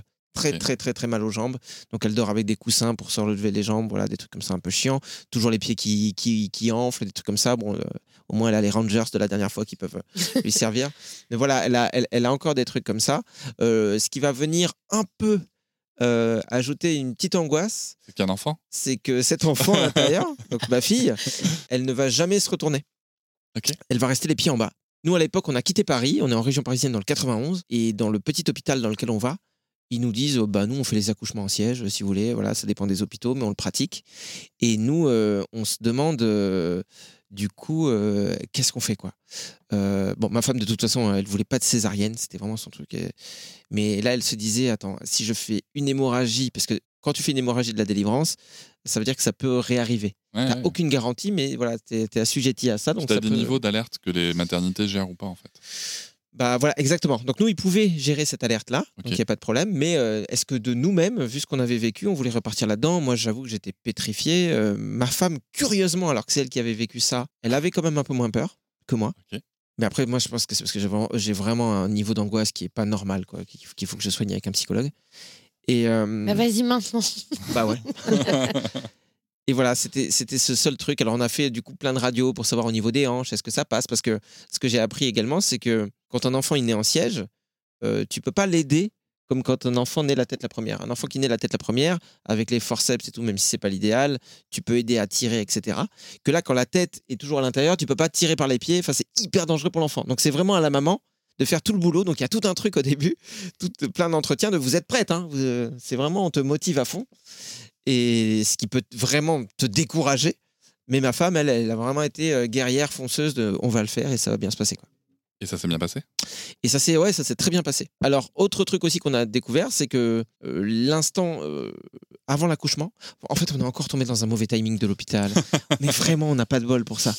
Tu vois, où la femme, elle nous accueille. Oui, oui, vous allez accoucher. Ma femme, elle disait, oui, mais j'ai très mal là. Oui, oui, vous avez mal. Des fois, il y a un peu de, je trouve, de condescendance de la part du, du, du personnel hospi- hospitalier parce qu'ils doivent tellement se dire qu'il y a des patients qui en rajoutent et qu'on n'est pas forcément à l'écoute de la douleur des femmes. Et puis, et puis, je- si je peux me permettre de rappeler, euh, il y a quand même peut-être quelque chose qui arrive aussi, puisque ta femme est brésilienne, c'est Ouais. ça? Euh, Il y a quand même quelque chose qu'on appelle le syndrome méditerranéen, qui est une croyance selon laquelle euh, les femmes euh, autour de la Méditerranée, donc arabes, un petit peu plus hispaniques, en tout cas plus bronzées que, que la femme blanche française de base, supporteraient mieux la douleur. Ah Je ouais sais pas si tu connais ça. Moi, je connaissais Bah, pas. c'est quelque chose de. Si, si, c'est du racisme ordinaire euh, euh, qu'on voit. Et il y a énormément de, de récits de femmes euh, qu'on appelle racisées, typées, tout ce que tu veux, qui Mmh. racontent à quel point bah, c'est pas le même accueil quand tu es une, euh, une femme blanche, blonde, euh, Bah oui, euh, yeux bleus. du- Et, euh, Du coup, ce stéréotype devrait dire que si cette femme avait ce stéréotype en tête, elle aurait dû se dire Ah, si vraiment elle a mal, c'est que sa douleur est vraie. Donc au moins qu'il nous serve à quelque non, chose. c'est ce qu'elle va mieux la supporter en fait. Ah, d'accord. C'est ça en fait. tu vois Ouais, c'est serre les dents, t'as Oui. l'habitude. Ah, bah, c'est sûr que si tu as. Fais-toi une caipirinha, danse la samba et puis. Voilà. non, mais Ça en est c'est- bien un cliché. c'est ça. hein. C'est c'est- ça? Mais du coup, c'était ce qui était fou, c'est que du coup, il y a eu tout- tout- toute cette phase de oui, oui, machin. Et, et ma femme, elle avait super mal. Et quand ils sont venus euh, voir sa dilatation, là, ils ont fait Ah, euh, bon, venez, on va. vous- Donc euh, voilà, elle a été prise en charge. Sauf que on tombe dans un moment où changement d'équipe. Donc euh, l'équipe Ah ouais. ancienne s'en va et la nouvelle est sur le même truc de oui, ça va aller, madame. Ils communiquent pas entre eux. Bah, ici, ils doivent communiquer entre eux, mais vraiment, ça prenait beaucoup trop de temps. Et donc, elle a vraiment beaucoup souffert. Et ce que je voulais dire, c'est qu'apparemment, du fait que l'enfant soit en siège, que ma fille soit en siège, elle avait vraiment le- les, les pieds qui tapaient dans le bas-ventre. Et ça, ouais, elle m'a dit qu'elle avait eu beaucoup plus mal Ouais. pour ma fille, du coup, avant l'accouchement que mon fils. Et Donc, après, euh, du coup, ça va? Euh, et après, Elle a euh, pas refait d'hémorragie. par contre, c'est marrant, elle disait, euh, genre, elle disait, il va tomber, quoi. Genre, là, l'enfant va sortir, ma fille, elle va, elle va tomber. Il y avait personne qui était dans la pièce, elle me disait, mais va chercher quelqu'un et tout. Et donc, moi, j'ai essayé de les secouer, mais tu sais, ils étaient en train de, Ouais, se- de pieds. s'installer. Ils disaient, ça va, ça va aller. Aucun enfant ne sort comme ça. Et à partir du moment où une personne est arrivée et qu'elle a dit, mais poussez si vous voulez, ma fille est sortie. Un toboggan, en, quoi. en deux secondes. Et là même, j'ai vu la, la tête de la sage-femme de, ah ouais. Bon, euh, effectivement. euh, Heureusement qu'on était là, quoi. eh, Non, mais attention, t'as le, t'as le, si- le fauteuil et tout, l'enfant ne tombe pas par terre, tu vois. Mais ce qui est marrant, c'est que hum, par rapport à ce qu'on nous raconte aussi, tu vois, quand je disais qu'on nous disait des choses de regarde pas le placenta, ça va te traumatiser et tout. Le truc que je ne voulais pas faire, c'était euh, voir mon enfant sortir. Donc pour mon fils, de toute façon, c'était tellement la panique que ça m'a même pas traversé la tête, il fallait que je soutienne ma femme. Là, pendant l'accouchement, à partir du moment où elle, a, commencé à pousser, même si ça a été très rapide, ma femme, j'ai senti que ça allait. Elle gérait le truc, elle était, elle était bien, elle était dans une espèce de force euh, positive. Et le médecin qui était à côté me dit, oh, c'est magnifique, il me dit, venez voir monsieur. Et moi je dis non, euh, C'est drôle. Oh, c'est magnifique. je dis bah non non parce que moi je, je fais pas partie des gens qui veulent voir. Il me fait venez voir. Et là je me suis dit bon bah Il il- m'invite. j'ai pas le choix quoi. Et donc je suis venu et puis donc euh, j'ai vu un- en plus un, un- un bout d'accouchement en siège donc j'ai vraiment vu euh, une jambe de ma fille qui sortait comme ça euh, de ma femme et alors que j'aurais cru que que j'allais trouver ça euh, Horrible. dégoûtant j'ai trouvé ça magnifique j'ai trouvé ça trop beau je suis vite revenu auprès de ma femme et puis de toute façon deux secondes après ma, ma- ma fille était sortie mais je regrette pas du tout et on m'avait dit euh, en gros euh, c'est vraiment horrible quand il pense mais Ouais, en gros, eh, si tu veux que le vagin de ta femme, ça reste un, Ouais, non, mais un c'est- endroit de plaisir, mon grand, euh, regarde pas ça, quoi, parce que ça te dégoûte. Et, et puis il y a des hommes qui après désirent plus leur femme et tout. Attention, hein, peut-être que c'est vrai, enfin c'est sûrement vrai, et je respecte ça. Mais en fait, je me suis rendu compte que du coup, on avait projeté des trucs sur moi qui n'étaient pas du tout vrais. Et moi, ma femme, je continue à la désirer, et ça n'empêche pas que j'ai trouvé ce, ce truc euh, magique. Et du coup, je regrette même de ne pas avoir tout, tout regardé, quoi. Il y a peut-être un replay. Il doit être quelque part. Ouais. Oui, tu peux filmer hein, des fois, mais. euh, Je sais pas si j'irai jusque-là parce que je trouve que c'est- c'est tellement magique de vivre des fois un instant. Non, mais c'est- c'est- c'est- je pense que c'est en effet quelque chose de magique. Moi, c'est quelque chose que j'ai pas connu puisque c'était un- une césarienne. Hmm. Euh, moi, en fait, avait un champ opératoire, donc il y avait un grand drap, euh, donc un grand champ qui, qui séparait, tu vois. D'accord. Et en fait, moi, ce qui s'est passé, c'est que tout à coup, euh, le champ est tombé Ouais. et que je vois un mec qui, enfin, le- ils ont baissé le champ, si tu veux, d'un coup. Euh, ma- ma Ah, c'est pas un accident, encore- quoi. Non, non, non. Et, et le gars qui tient ma, ma fille euh, par le pied, toute sanguinolente. Eh, bravo, c'est une petite fille Et, euh, Ouais, Ça devait être hyper choquant pour toi, non? Bah, euh, Ouais. Bah, tu m'étonnes. Ouais, c'était euh, pareil, tu vois, juste prévenir, juste dire, elle est sortie, on vous la montre. Tu vois, Bien juste sûr. ça? Puis on vous la montre pas comme ça, et enfin, Ouais, pas dans bah cette après, position un peu euh, barbare, quoi. Après, voilà, elle- au moins, je la voyais. En fait, moi, le, truc, que- le premier truc que je me suis dit, c'est elle pleure. Ouais. Hmm. Tu vois, c'est- c'était vraiment ça. C'était elle pleure. Elle Ouais. respire, elle est en vie. euh, Ouais. Tout le reste, je- voilà. Et puis après, tu sais, on va la nettoyer et tout. Donc, moi, euh, je, je peux accompagner pour la nettoyer. Donc, Mm. euh, bah, tu vois bien que c'est pas, c'est pas du tout un bébé tout rose et tout machin. Donc, euh, Hmm. donc il y avait de ça.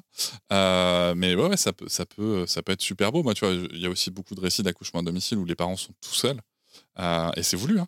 Hmm. Euh, bah, vraiment, le daron là, c'est pas tu regardes ou tu regardes pas. C'est de toute façon, il faut le faire. Tu vois. Donc, euh, donc t'es, t'es, t'es hal et puis c'est tout quoi. Bien sûr, mais j'ai entendu d'ailleurs cette histoire de cette famille absurde qui a décidé d'avoir des enfants en accouchant euh, seul à la maison mais sans assistance, à qui on a retiré la garde de leurs enfants. Oui, alors C'est quand même fou. c'est, c'est un petit peu plus Mais il doit y avoir des raisons derrière, oui. Je- Bah, En fait, le truc, si tu veux, moi, moi, la seule chose qui me dérange dans cette histoire-là, c'est que la PMI n'a pas le droit de. Alors, déjà, ce qu'il faut savoir, c'est que la PMI ne peut pas faire placer des enfants. Ça n'existe pas. C'est un procureur qui prend la décision. Et on a dit que la PMI a fait placer des enfants, c'est- c'est pas vrai. Euh, et l'autre truc en plus, le seul- la seule chose qui me pose problème, c'est que dans, sur ce dossier-là, on, on a parlé sur les réseaux et j'en ai parlé avec la docteure Anis Ducanda, qui est médecin de PMI depuis plus de 20 ans. Euh, elle dit le seul truc, c'est qu'en fait, on n'aura jamais la version de la PMI puisque eux sont tenus au secret professionnel. Oui, oui. Et on ne sait pas en fait. On ne sait tout à pas. fait. Bah écoutez, ce que, ce, que, ce que je vais faire, c'est que moi, je me remets au fond de mon siège. Tu Hein vérifies tes sources. Et puis, bah, qui... Non, non, mais, mais, mais c'est- important d'en parler aussi, tu, tu vois, de, de- de voir ça. Mais il y a plein de, il y a plein de AAD d'accouchement à domicile qui se passent très très bien. Là, c'était dans le cadre donc, d'un ANA, d'un d'un accouchement non assisté, qui se passe très très bien aussi. Tout va bien. Tu utilises quand même beaucoup d'acronymes. hein. C'est bah, pas moi Mm. qui les décide, tu sais. Ouais, mais quand même, tu les Mais, maîtrises, hein, c'est ça que je veux dire. T'aurais pas Ah bah travaillé la SNCF J'en connais aussi. hein. Oui. on peut faire plein de choses, tu sais. Et donc, vous rentrez, vous restez quelques jours. Et là, tu as pris ton congé paternité. Là, je l'ai pris, oui, parce que j'avais eu le temps de, de cheminer, d'apprendre peut-être aussi à m'affirmer. Parce que je pense qu'il y a une partie, enfin, c'est même sûr qu'il y a une partie de moi qui voulait de toute façon le prendre sur le premier accouchement, mais je me, je, je me le suis pas autorisé, voilà, j'avais peur. Là, il y avait un côté, j'ai pas peur. Je, je le fais et puis c'est comme ça. Donc je l'ai annoncé. Et euh, d'ailleurs, euh, il y a vraiment euh, l'art de certaines personnes au niveau professionnel. Il y a vraiment des gens qui ont cet art de, d'être des, j'appelle ça des cons sympas. C'est-à-dire qu'ils vont te dire, il n'y a pas de souci, parce que la famille, c'est, c'est le principal. Après, moi, maintenant, voilà, faut que je gère derrière. C'est pas évident, mais, mais je vais gérer. Tu vois, ce- cette espèce de je t'offre un truc, mais il faut que je te fasse quand même culpabiliser. Ouais, la toxicité. ouais. Ouais, je pense que j'ai ouais, j'habitais. euh, on a travaillé dans des milieux où il y a beaucoup, euh, il y a beaucoup de ça, bon, dans, dans beaucoup de milieux sûrement. hein. Non, non, mais c'est- tu sais- c'est avant tout des Tu profils. sais, tu sais, de- prends ton congé paternité. Ça va être très difficile pour l'équipe, mais l'important, c'est que tu penses à toi, surtout avant tout. C'est ça. Et nous, on va gérer. Ou alors, euh, on te donne vraiment. Il faut que tu repartes avec cette em- empreinte de on t'a fait un cadeau magnifique. Ouais, En fait, on t'a offert quelque chose de normal, mais je veux vraiment que tu le ressentes comme euh, maintenant, tu me dois une fière chandelle. Quoi. Alors que c'est juste tes droits, quoi. Exactement. Donc là, euh, voilà, j'ai- quand même fait ça sans culpabilité. J'étais euh, super content d'être là, surtout que bah, ma belle-mère était encore là. Elle est revenue du Brésil. Euh, et puis, bah, l'air de rien, on avait un petit garçon de 9 mois. hein. Donc, euh, on avait deux, enfants, du coup, en bas âge à la maison. Et bon, bah, ma femme allaitait encore. Elle n'a pas pu allaiter euh, trop longtemps. Je crois qu'elle a fait que 3 mois. Ça a été un peu compliqué, encore pour des raisons euh, professionnelles. Mais au moins, à 3, on s'en sortait bien. En fait, je pense qu'on devrait faire des enfants à 3. Enfin, il faudrait qu'on soit trois adultes. ça, sera encore- ça serait quand même plus simple. Parce que des fois, on se sent vite dépassé, quoi. Bah, c'est- dans notre espèce, en fait. Nous, on est, on est plutôt programmés pour faire, pour faire ce qu'on appelle de l'alloparentalité. Ouais. C'est-à-dire euh, d'être, euh, avoir des enfants qui fassent déjà partie d'une communauté, si tu vois, avec différents adultes qui vont euh, s'en occuper. C'est assez, c'est assez récent dans l'espèce euh, de, de- de- d'avoir ce fonctionnement où on est vachement isolé quand même. Et encore plus avec euh, le 19e, 20e siècle, où si tu veux, les familles se sont éclatées. Avant, tu avais plusieurs générations, tu vois, euh, qui étaient très proches. dont souvent, tes parents, c'était tes voisins, tu Oui, vois, ou, ou même dans la même euh, maisonnée, tu vois. Et en fait, euh, du coup, c'est quand même beaucoup plus facile. Donc, euh, il y a vraiment Ouais. un côté de société qui, qui évolue et pas forcément dans le bon sens pour la parentalité et pour Mm. l'enfance. Et vous, donc, vous vous retrouvez avec deux enfants en bas. Alors, moi, je suis euh, totalement. C'est pas du tout mon souhait, tu vois, de faire euh, deux enfants euh, proches. Parce qu'en fait, je, je me sens pas, tu vois, émotionnellement. J'ai une certaine parentalité et je vois bien l'exigence que ça a euh, Mm. tout petit. Et je me suis dit, deux, c'est chaud, quoi. Bah, Il y en a euh, qui font trois, hein, tu vas me dire. Euh, Il y en a qui ont quatre enfants en quatre ans. Bien sûr. Et puis je pense que nous, on n'est clairement pas le genre de personne qui devait faire des enfants rapprochés. Ah ouais? Ma femme et moi, pas du tout. Parce qu'on est du genre à se noyer dans un verre d'eau déjà et à se mettre beaucoup la pression pour plein de trucs. Il y, a- il y a des gens qui ont, qui ont ce truc. Pour moi, je, enfin, je les vois un peu comme. On a toujours tendance à idéaliser les autres, surtout quand ils ont l'air de mieux s'en sortir. Mais il y a des gens qui sont euh, en, en mode allez, on avance, on va y arriver. Puis de toute façon, on se laisse même pas le temps de, de réfléchir à est-ce que on va s'en sortir ou pas. On se met en marche, on y va. Nous, on est, enfin surtout moi, je suis très cérébral dans le oh mon dieu, mais comment on va gérer ça, comment on va gérer ça? Donc ça a été super compliqué. On n'est jamais passé aussi proche de la séparation que dans cette période-là, divorce. Ma femme, elle a fait euh, au moins une dépression. Moi, j'ai fait une très profonde dépression aussi. Euh, elles n'ont pas été syn- synchronisées, heureusement. Mais j'ai quand même l'impression que pendant trois ans, je dirais que jusqu'aux trois ans de mon fils, peut-être, euh, non, non, peut-être un peu plus. Faut pas, je vais pas minimiser. Je pense que c'est peut-être pendant quatre ans, on s'est oublié à tous les niveaux. Ma femme s'est oubliée en tant que personne euh, individuelle. Je me suis, j'ai oublié l'individu que j'étais, et ensuite on a oublié évidemment le couple. Mais il y avait quand même cet amour qui était là en lame de fond. Je sais pas comment comment comment c'est possible, mais il y a, y a une espèce de corde comme ça qui a tenu, qui fait qu'on est encore ensemble aujourd'hui. Mais ça a été très très très compliqué parce que, bah, ne serait-ce que la fatigue, un truc très basique, de pas dormir la nuit ou très peu. Parce que moi, mon fils, il a fait ses nuits qu'à partir de un an. Donc, on avait deux enfants que déjà, on avait deux enfants qui dormaient pas la nuit, quoi. Et le manque de sommeil rend tellement tout tellement difficile. Chaque désaccord devient une dispute euh, difficile à gérer. Euh, les enfants, des fois, tu vois, tu parlais de tout à l'heure de des, des, des- des punitions, des, des choses comme ça. Enfin, je sais, je sais toujours pas si c'est dans ce podcast ou pas. On en a parlé, oui, en effet, dans, dans, dans l'épisode qu'on a fait pour votre podcast. Mais on va y venir, de toute façon, aux punitions. Mais vas-y, vas-y. Parce que ce que tu disais, c'est que, évidemment, que mettre un enfant dans sa chambre, l'enfermer, c'est pas quelque chose, c'est pas une bonne punition. Il y a rien de pédagogique là-dedans. Il y a de je te fous dans ta chambre et je ferme, il y a rien. Par contre, un parent qui est dans un tel état, qui sent une montée de violence et qui sent qu'il va emplâtrer son enfant, sauf s'il le met dans sa chambre, là, ça devient euh, autre C'est pas chose. une punition, c'est une mise en sécurité. Eh ben, si tu veux, moi j'ai connu des, des brefs moments comme ça où, où j'avais euh, mon- fils dans les bras ou ma fille et où vraiment je sentais de la de, de, de l'agacement de tu vois je l'ai posé sur le lit mais avec fermeté parce que je sentais que limite je fallait que je parte en fait. Et t'as déjà eu des phobies d'impulsion? C'est-à-dire, tu t'es- tu t'es vu, genre, le jeter contre le mur ou... J'ai jamais vu ça. Par contre, je me suis vu Pas, pas le faire, hein, mais t'imaginer le faire. Par contre, euh, c'est peut-être pire, puisque j'ai posé euh, mon fils ou ma fille sur le lit, mais vraiment trop violemment, quoi. J'ai pas jeté mon enfant, mais il y avait trop de virulence. Oui, bien sûr. oui. Et donc, bon, bah, de toute façon, on s'est toujours dit avec ma femme que dans des moments comme ça, on s'appelait l'un l'autre, on arrête tout ce qu'on est en train de faire, on sort et, et voilà. Donc, euh, le fait d'avoir eu ces deux enfants euh, rapprochés, d'avoir eu surtout la première année, on va dire, de- des deux enfants en même temps, euh, des nuits sans sommeil, j'ai trouvé ça dangereux, même si le mot peut paraître fort, par moment. Évidemment qu'il y avait, il y avait plein de super moments. Il y avait surtout de la fatigue, on va dire, euh, classique. Mais parfois, il y a eu du gros danger pour notre couple. On s'est dit des choses qu'on ne se serait jamais dit d'habitude. On a eu de- des comportements qu'on n'aurait jamais eu d'habitude. On a toujours veillé à ce que nos enfants soient en sécurité, à ce que la personne la plus enclin à pouvoir euh, euh, s'occuper de l'enfant le fasse. Mais ça a été parfois très difficile. Et même moi, tu vois, j'ai j'ai souvenir de ma fille une fois. euh, elle s'endormait plus facilement quand je, quand je marchais. Et vu que la chambre était toute petite, je faisais des demi-tours, tu vois. Je tournais sur moi-même. Et il y a une fois où vraiment je faisais des demi mais vraiment elle était dans un manège à sensations, quoi. Mais, mais je, je- je tournais beaucoup trop vite et je me suis rendu compte que j'étais en train de péter les plombs et que j'aurais pu bah, lui faire mal, quoi. Je sais pas, j'aurais pu déplacer un truc dans son cerveau, j'en sais rien. puis en plus, tu as ce côté. euh, nous, notre fille, elle, elle a fait ça à un moment. euh, à un moment, je sais plus, il y, a eu une phase, tu vois, où c'était dans la poussette, quoi. C'était dans la poussette, mais même quand il pleuvait, qu'il faisait nuit, et, euh, et, euh, et des fois, tu vois, je faisais des tours de salon. Et je me rappelle d'une nuit, tu vois, où, où je, j'étais, trop fatigué. Et en fait, tu peux vite, je trouve, t'énerver parce que non seulement cet enfant ne dort pas, mais en plus, il a l'outrecuidance de pleurer alors que tu es en train de te plier en quatre pour sa gueule, quand même. Hmm. Non, mais c'est ça, tu vois. Bien entendu que ce que je dis là, si tu veux, c'est pas le fond de ma pensée, mais c'est ce que tu ressens Bien en sûr. vrai, quoi. T'as as vraiment ce côté, je trouve. Mais d'où tu pleures alors que je suis en train déjà de me plier en quatre pour ta gueule, tu vois. Et ça fait monter la sauce, tu vois. Moi, j'ai fait des, des choses dont, dont j'ai honte, ce dont je viens de parler là. euh, euh, balancer ma fille à droite à gauche, euh, euh, tourner sur moi-même jusqu'à la poser, me dire mais voilà, je pète les plombs encore, vas-y, j'appelle ma femme ou mon fils quand je l'ai posé sur le lit comme ça. J'ai déjà fait un fuck à mon fils. T'imagines, j'ai fait un doigt d'honneur. Vraiment. Genre, tu sais, quand il était tout bébé, tu vois. Genre, il pleure, il a 4 mois et je le regardais, je dis, mais tiens, dans ton cul. Et je sors de la chambre. Tu vois, mais des trucs comme ça, mais où tu dis, horrible. J'ai déjà dit à ma fille, mais ferme ta gueule. Mais pareil, dans un âge où elle n'était pas capable de le comprendre parce que bébé, mais horrible de ce que Oui, t'envoies enfin, à ton enfin, bébé. Enfin, si tu veux, tu dis pas ça. Enfin, Mais tu dis pas ça à un bébé, Non. mais ni à, ni à personne. Même, même à 5 ans, 6 ans, même à 12, même à. Non, on est d'accord.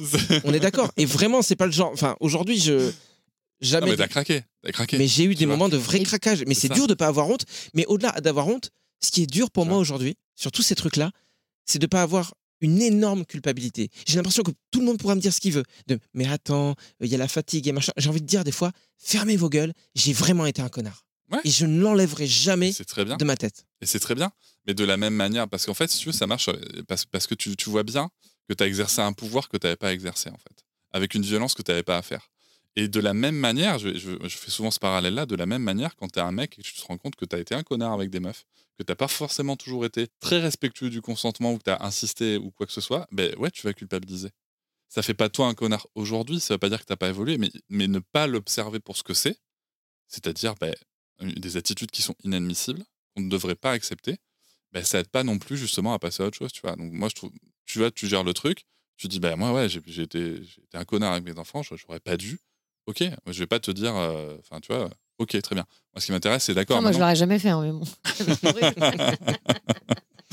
moi, la, la- la question que je vais te poser, c'est ok, maintenant, une fois que tu es capable de te dire ça, qu'est-ce que t'en fais pour qu'ils se reproduisent pas? Bah alors je sais pas ce que j'ai fait, ce qui est sûr c'est que ça ne s'est jamais reproduit parce que bah, j'ai dû mettre des trucs en place, quoi, je sais pas. Mais ce qui est sûr c'est que ouais, il, il se passe quelque chose dans ta tête qui fait que moi c'est clairement le, le dégoût de, de la scène, le dégoût de moi-même qui fait que je me dis non, là c'est c'est plus possible. Donc forcément euh, que j'identifie facilement à l'époque ce qui me rend comme ça, à savoir euh, manque de sommeil Mhm. et le côté non mais je gère, non mais je gère, non mais je gère, laisse-moi je gère. Euh, Un petit côté égo, alors aussi, quand même. euh, Montrer que t'étais c'est à capable. hein, je crois tu pas. Je crois pas du tout que ce soit ça. Je crois pas du tout que ce soit ça. Par contre, euh, je sais pas d'où ça vient, mais j'ai tendance des fois à faire les choses pour les autres. C'est comme si euh, je voulais. euh, c'est comme si c'était ma manière à moi de prendre soin des autres, parfois. Mais je le fais avec tout le monde, tu vois, avec des amis et tout. Mais, mais parfois, du coup, ça sonne pas du tout comme quelqu'un qui veut prendre confiance, enfin, qui veut prendre soin de toi. Ça prend. Ça, sonne comme. Bah non, justement. Donc il y a un côté. euh, ben, Toxique. exactement. je suis peut-être moi-même ce que je comprends. Bah, c'est, euh, petite parenthèse sur la toxicité des relations, hein, c'est que euh, je sais pas si tu connais le triangle de, le triangle de Karpman, Pas du tout. avec euh, le, ou triangle dramatique, ça s'appelle, avec euh, le, d'un côté le sauveur, d'un côté la victime et d'un autre côté le persécuteur. Hmm. Et souvent, en fait, il y a, y a- il y a la toxicité douce, moi j'appelle ça. C'est euh, les gens qui vont t'aider, alors qu'ils vont jamais t'avoir demandé si, si tu voulais de l'aide déjà, Hmm. euh, et surtout alors que tu n'en as pas forcément besoin.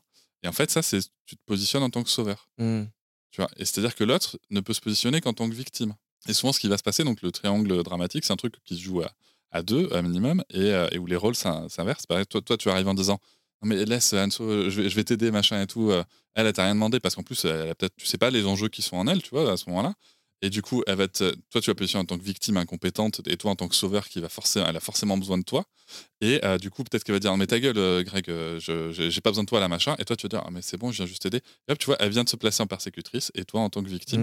Hmm. Et, euh, et en fait, tu, tu entretiens comme ça des relations hyper toxiques. Alors Ouais. qu'il suffirait juste de dire écoute, en fait, je, je veux faire ça seul, je t'ai pas demandé ton aide, et toi de répondre ah, ok, pardon, c'est vrai, j'avais pas fait gaffe. Et une des meilleures façons de pas être un sauveur toxique, c'est de toujours demander, de s'assurer que la personne qu'on veut aider est d'accord avec ça. Moi, c'est un truc que je fais tout le temps avec ma fille. Quand, tu vois, quand je la vois qui s'agace, quand, quand on n'y arrive pas, je dis est-ce que tu veux de l'aide? Et même avant qu'elle parle, on le faisait avec les signes. Hmm. Et ça, je le sais parce que j'étais formé, tu vois. Hmm. J'étais Ouais. formé à ces comportements-là dans le management et tout, tu vois. Non, mais c'est vrai que je me suis jamais posé la question. Ah ouais, c'est un vrai truc. Et- Après, toi, tu fais beaucoup ça avec tes enfants, Greg. C'est-à-dire Bah, tu, euh, par exemple, euh, euh, ta fille qui a beau être euh, une petite fille qui est quand même très autonome, c'est c'est fou. Tu lui demandes toujours si elle a besoin d'aide. Tu fais jamais à sa place. Mais tu vois, demander, c'est- Ouais, demander avant d'agir, en fait, c'est hyper important. Je m'en rends pas compte, mais j'espère, ouais, du coup, Ouais. maintenant que j'ai entendu ça. J'espère que je le fais. Moi aussi, mais du coup, je me poserais même le truc à moi-même. Tendance à faire les trucs sans demander aux gens, moi. Merci. Eh oui. Merci de réaliser.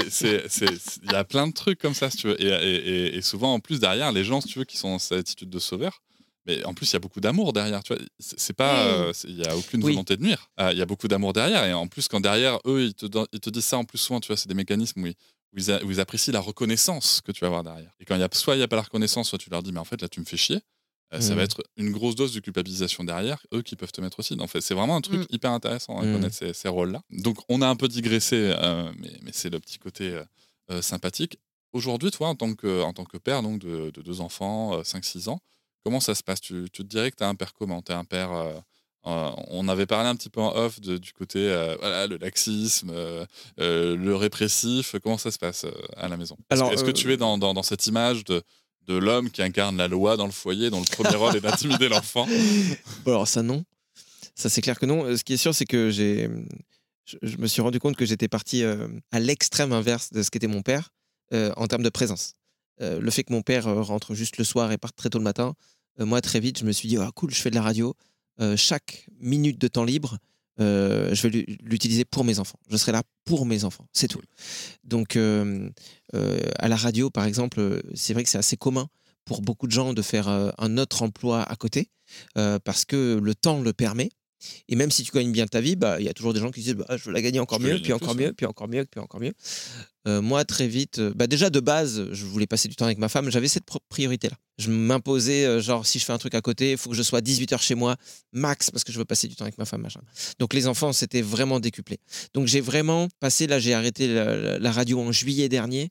Donc euh, jusqu'en juillet dernier, tout mon temps libre était essentiellement pour mes enfants. Donc présent physique. Après, on le sait que la qualité de la présence physique ne fait pas tout. Ouais. Euh, ce, ce serait tout très simple et puis ce serait hyper frustrant pour tous les gens qui, euh, qui malheureusement ne peuvent pas pour X ou Y raison être présents chez eux. L'enfant euh, intérieur, hein, pour parler comme dans le développement personnel, Je, l'enfant... je suis thérapeute spécialiste du sujet. ah oui? Bah voilà. Bah, donc si tu veux, mon, en- mon enfant intérieur est revenu quoi. C'est-à-dire que j'ai réappris le, le plaisir du jeu, le plaisir de l'instant présent, de prendre, voilà, juste de ressentir des émotions en faisant des trucs tout simples. Je crois que les trois premières années de mes enfants ont culpabilisé parce que tu compares toujours par rapport à la société ce qui a l'air d'être bien ou pas. On culpabilisé un peu avec ma femme parce qu'on dit mais regarde on fait rien. On sort pas, alors que j'ai des potes, ils amenaient déjà leurs enfants à Disney, machin truc. Regarde, nous, on fait, on fait rien. On a passé des week-ends vraiment où on est euh, à danser. Euh, alors attention, parce que là, je vais raconter un truc qui peut faire genre, je raconte un truc tout simple, mais en fait, je me la pète en disant, regardez, ces moments de vie tout simples qu'on arrive à vivre parce qu'on est une famille modèle. C'est pas du tout ce que j'essaie d'exprimer. Donc, danser parce que mes enfants aimaient bien, en bas âge, ils aimaient bien danser. Et euh, on était sur le carrelage et on faisait des dessins. Ma femme, elle adore dessiner, elle a un, talent fou en dessin. Et donc, juste ça, avec les enfants coloriés, on dessinait. Et après, sinon, on était dans la salle de jeu, on faisait des trucs avec les caplas et tout. Et moi, je- vraiment, c'est, j'adorais ça, quoi. C'était, c'était trop bien. Et des fois, on foutait pas le nez dehors et tout, juste parce qu'on faisait ça. Et c'était trop bien. C'est une famille qui rit beaucoup. hein. Moi qui suis euh, quand même euh, un peu collée euh, comme une moule à son rocher Ah. et qui vient quand même très souvent chez vous, beaucoup ces derniers temps, c'est quand même une famille où ça rigole beaucoup. Vous êtes des parents quand même ultra présents. Ça, vous- ils rentrent de l'école, vous discutez entre vous, il y a un partage dans le goûter, il y a du jeu tout le temps. Ce qu'on aime, c'est la créativité, ça c'est sûr. Eh bah, oui. Parce que je pense que moi, je suis comme ça. J'aime bien inventer des trucs et depuis que je suis petit. Quand Eh oui. j'étais ado, déjà, j'ai eu un caméscope. Le premier truc que je voulais faire, c'était prendre mes petits cousins de 4-5 ans. Je leur faisais faire des trucs, je les filmais et machin. Euh, euh, Non, ouais. Cédric, il est hyper immature, donc euh, il nous regarde genre ah ouais mec? Faut que je précise. euh, du coup, dans des sketchs. voilà. On faisait des sketchs et puis je me disais, ouais, on va faire semblant que toi, t'es es un mec qui court sur le toit et je faisais des effets spéciaux de ah, tu sautes sur la voiture. J'adorais ça. Et eux, ça les éclatait. J'adorais faire ce genre de truc-là. Et je pense qu'un jour, mes enfants, ça va être pareil. S'ils sont d'accord, euh, si ça les fait marrer, on fera, on fera des films de famille. Parce que moi, mon but, c'est pas de diffuser, on s'en fout. Je sais pas si t'as déjà vu ces, ces images retouchées d'un daron qui euh, sur internet. Mais euh, c'est génial. qui, euh, qui, qui- genre sa fille elle est au bord d'un précipice Ouais, ouais, ouais. et tout. euh, C'est super ce c'est- fait. c'est- Elle, c'est- elle saute sur c'est des coussins et lui, il a rajouté oui. des, des- des crocodiles, de c'est- juste ouf. Mais moi, ouais, je, bon, je maîtrise pas l'outil informatique. euh, pareil, quoi. J'ai des notions sur Paint, ça va pas m'aider. mais, euh, Je sais remplir une zone d'une couleur. mais oui, la créativité, ça a toujours fait partie du truc. euh, Donc, euh, on réaménage une chambre d'amis. Je me souviens, tac, on a un matelas qu'on avait récupéré, qui- qu'il faut rendre. Il est dans un couloir. Et il y a mon fils qui monte dessus. Il s'en sert comme un toboggan. Je fais, attends, on va le, le mettre sur l'autre. Et donc, on- au milieu de leur chambre, on avait deux matelas doubles comme ça, qu'on avait superposés l'un sur l'autre. Et on avait mis des coussins dessous. Donc, du coup, ça faisait une espèce de, de descente, quoi. Et on a appelé ça le jeu du Galipetti Galipetta. Et moi, je faisais le commentateur, je disais attention, le concours de Galipetti Galipetta euh, commence. Donc ma fille avait deux ans, mon fils avait trois ans. Et attention, c'est euh, Georges. Donc mon fils s'appelle Georges. Euh, désolé pour lui. J-O-R-G-E parce que ma femme elle est brésilienne et il fallait un mot, un prénom qui marche dans les deux langues. Je me justifie parce que voilà. Euh, et ma fille s'appelle Alice. Donc j'ai attention, le premier joueur, Georges, s'élance. Oh là là, très bien, Galipette, mais il est rattrapé par Alice. Et donc ils se marraient en faisant le truc et tout. Et on a fait ça, genre, ils adoraient Galipetti, Galipetta. On a des vidéos de ça et tout. Donc on a fait ça pendant deux mois. Un autre truc qu'on a pu faire, par exemple, dans un truc euh, beaucoup plus simple, euh, donc on leur lit des histoires tous les soirs. Donc un soir c'est leur maman, un soir c'est moi. Et à un moment, ils voulaient pas dormir. ils voulaient pas dormir. Vraiment, ma fille, elle était surexcitée, elle voulait pas dormir. Et je ne savais pas comment faire. Et à un moment, je dis ah, je vous ai pas raconté ah, un secret. Et là, je les vois, ils font Ah, quoi? Et puis ils se mettent comme ça sous leur couette. Et là, je, je dis bon, il fallait que je raconte un truc. Quand j'étais petit, en fait, mes parents, ils n'étaient pas au courant, mais voilà. Donc j'ai raconté une anecdote de quand j'étais petit, un truc un peu mignon, mais pas fou.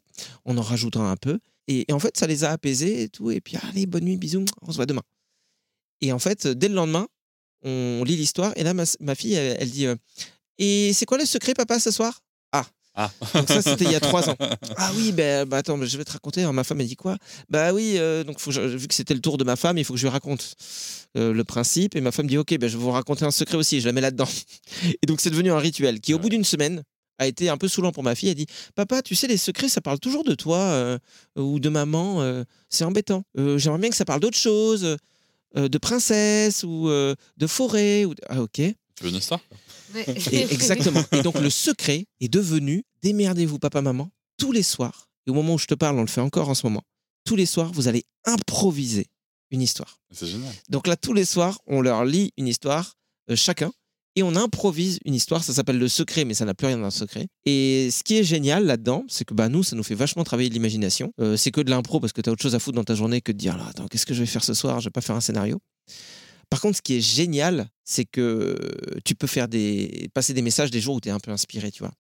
Tu peux parler de d'un pays où il y avait que des ours et euh, où un jour il y a un renard qui arrive et à l'école tout le monde se moque de lui parce que c'est un renard et que il a des poils roux et, et machin. Et donc tu vas raconter toute cette histoire et la souffrance du renard et qu'en fait euh, un jour euh, il va participer à un jeu et les autres bébés ours ils vont trouver qu'il est hyper sympa. Ils vont se rendre compte qu'en fait bah, l'animal qu'ils étaient bah, c'était juste une forme et que tu peux être un renard tu peux avoir des poils roux ou avoir des poils bruns. En fait tu peux partager plein de choses magnifiques donc c'est cool en fait aussi des fois de, dire sans t'improviser un spécialiste de la petite enfance euh, qui va être capable de véhiculer des super valeurs dans tes histoires. En réalité, il est quand même intéressant en tant que parent cet exercice-là. Et puis il y a des fois, tu es vraiment crevé. Juste tu dis, voilà, il y a un pommier qui avait des pommes magiques euh, qui font grandir. Et puis un enfant il était trop grand, donc il a écrasé sa maison. Et-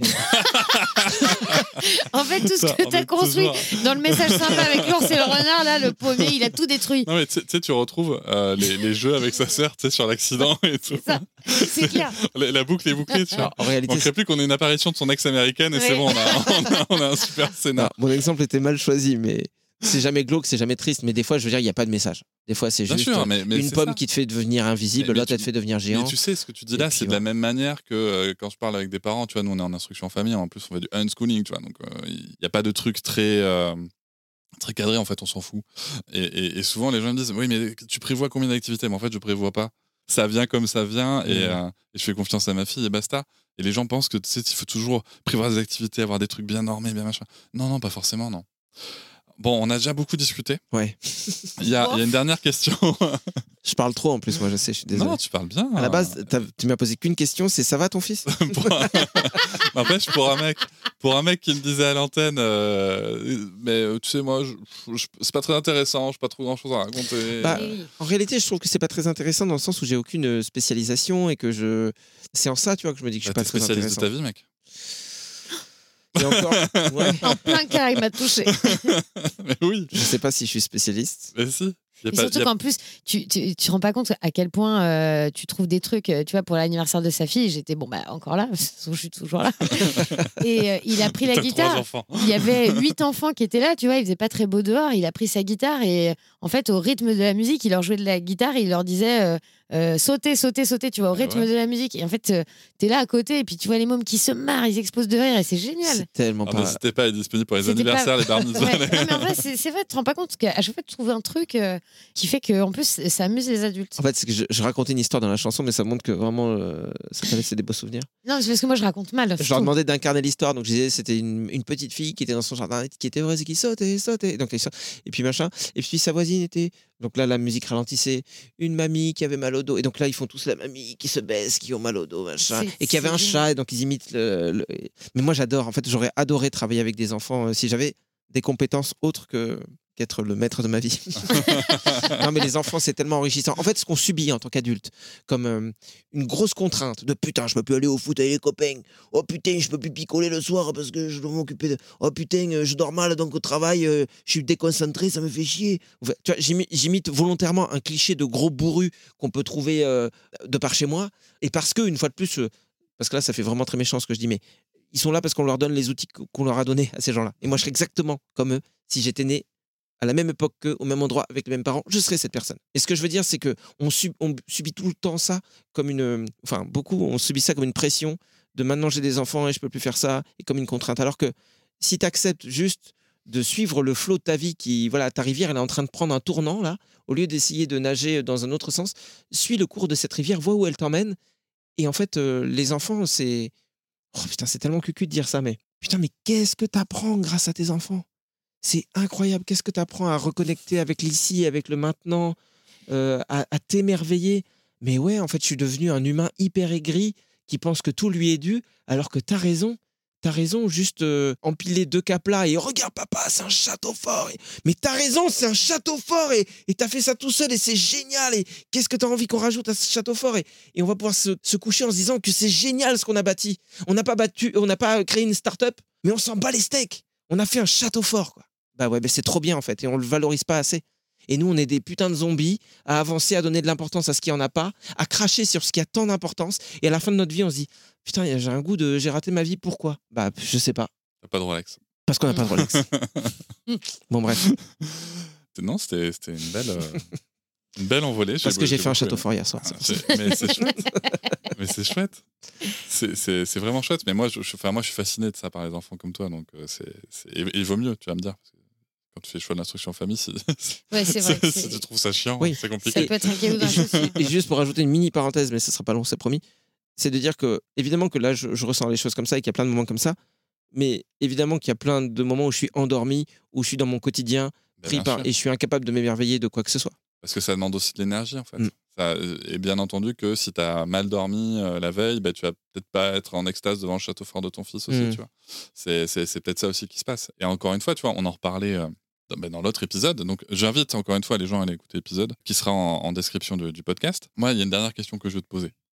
Euh, après avoir raconté tout ça, si tu pouvais avoir euh, Greg euh, d'il y a 6 ans, juste qui va être papa là, tu vois, qui va être papa, voire même, tu vois, le Greg qui a envie de, s'éclater au sol, qu'est-ce que tu aimerais lui dire es qui est dans le couloir là? Bah, première chose, c'est t'inquiète, tout va bien se passer, tout le monde va s'en sortir. Donc rien que ça, voilà. Tout le monde sort de cette histoire en vie et en bonne santé. La seule chose que j'aimerais me dire, je crois, c'est euh, écoute-toi, fais-toi confiance, sois toi-même.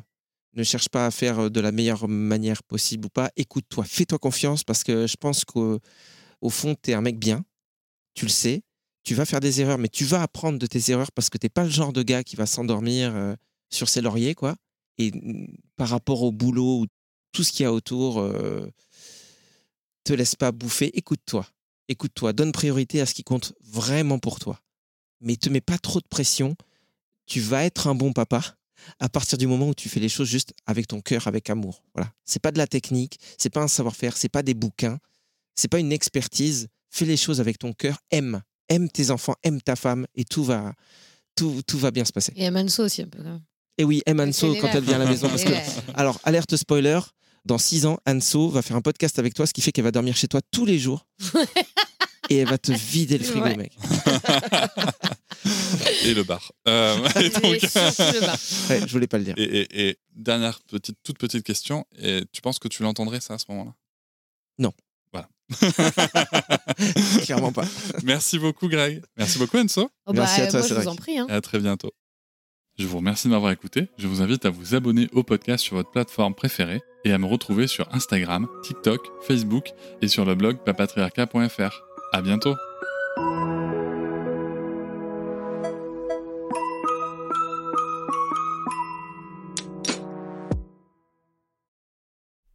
Hop, c'est encore moins. Si tu veux soutenir le podcast, tu peux aussi t'abonner à Papatriarca Plus et découvrir chaque semaine un épisode bonus en plus des 60 déjà disponibles. À découvrir sur tes applis de podcast comme Pocketcast, Castbox ou encore Apple Podcast. À très vite.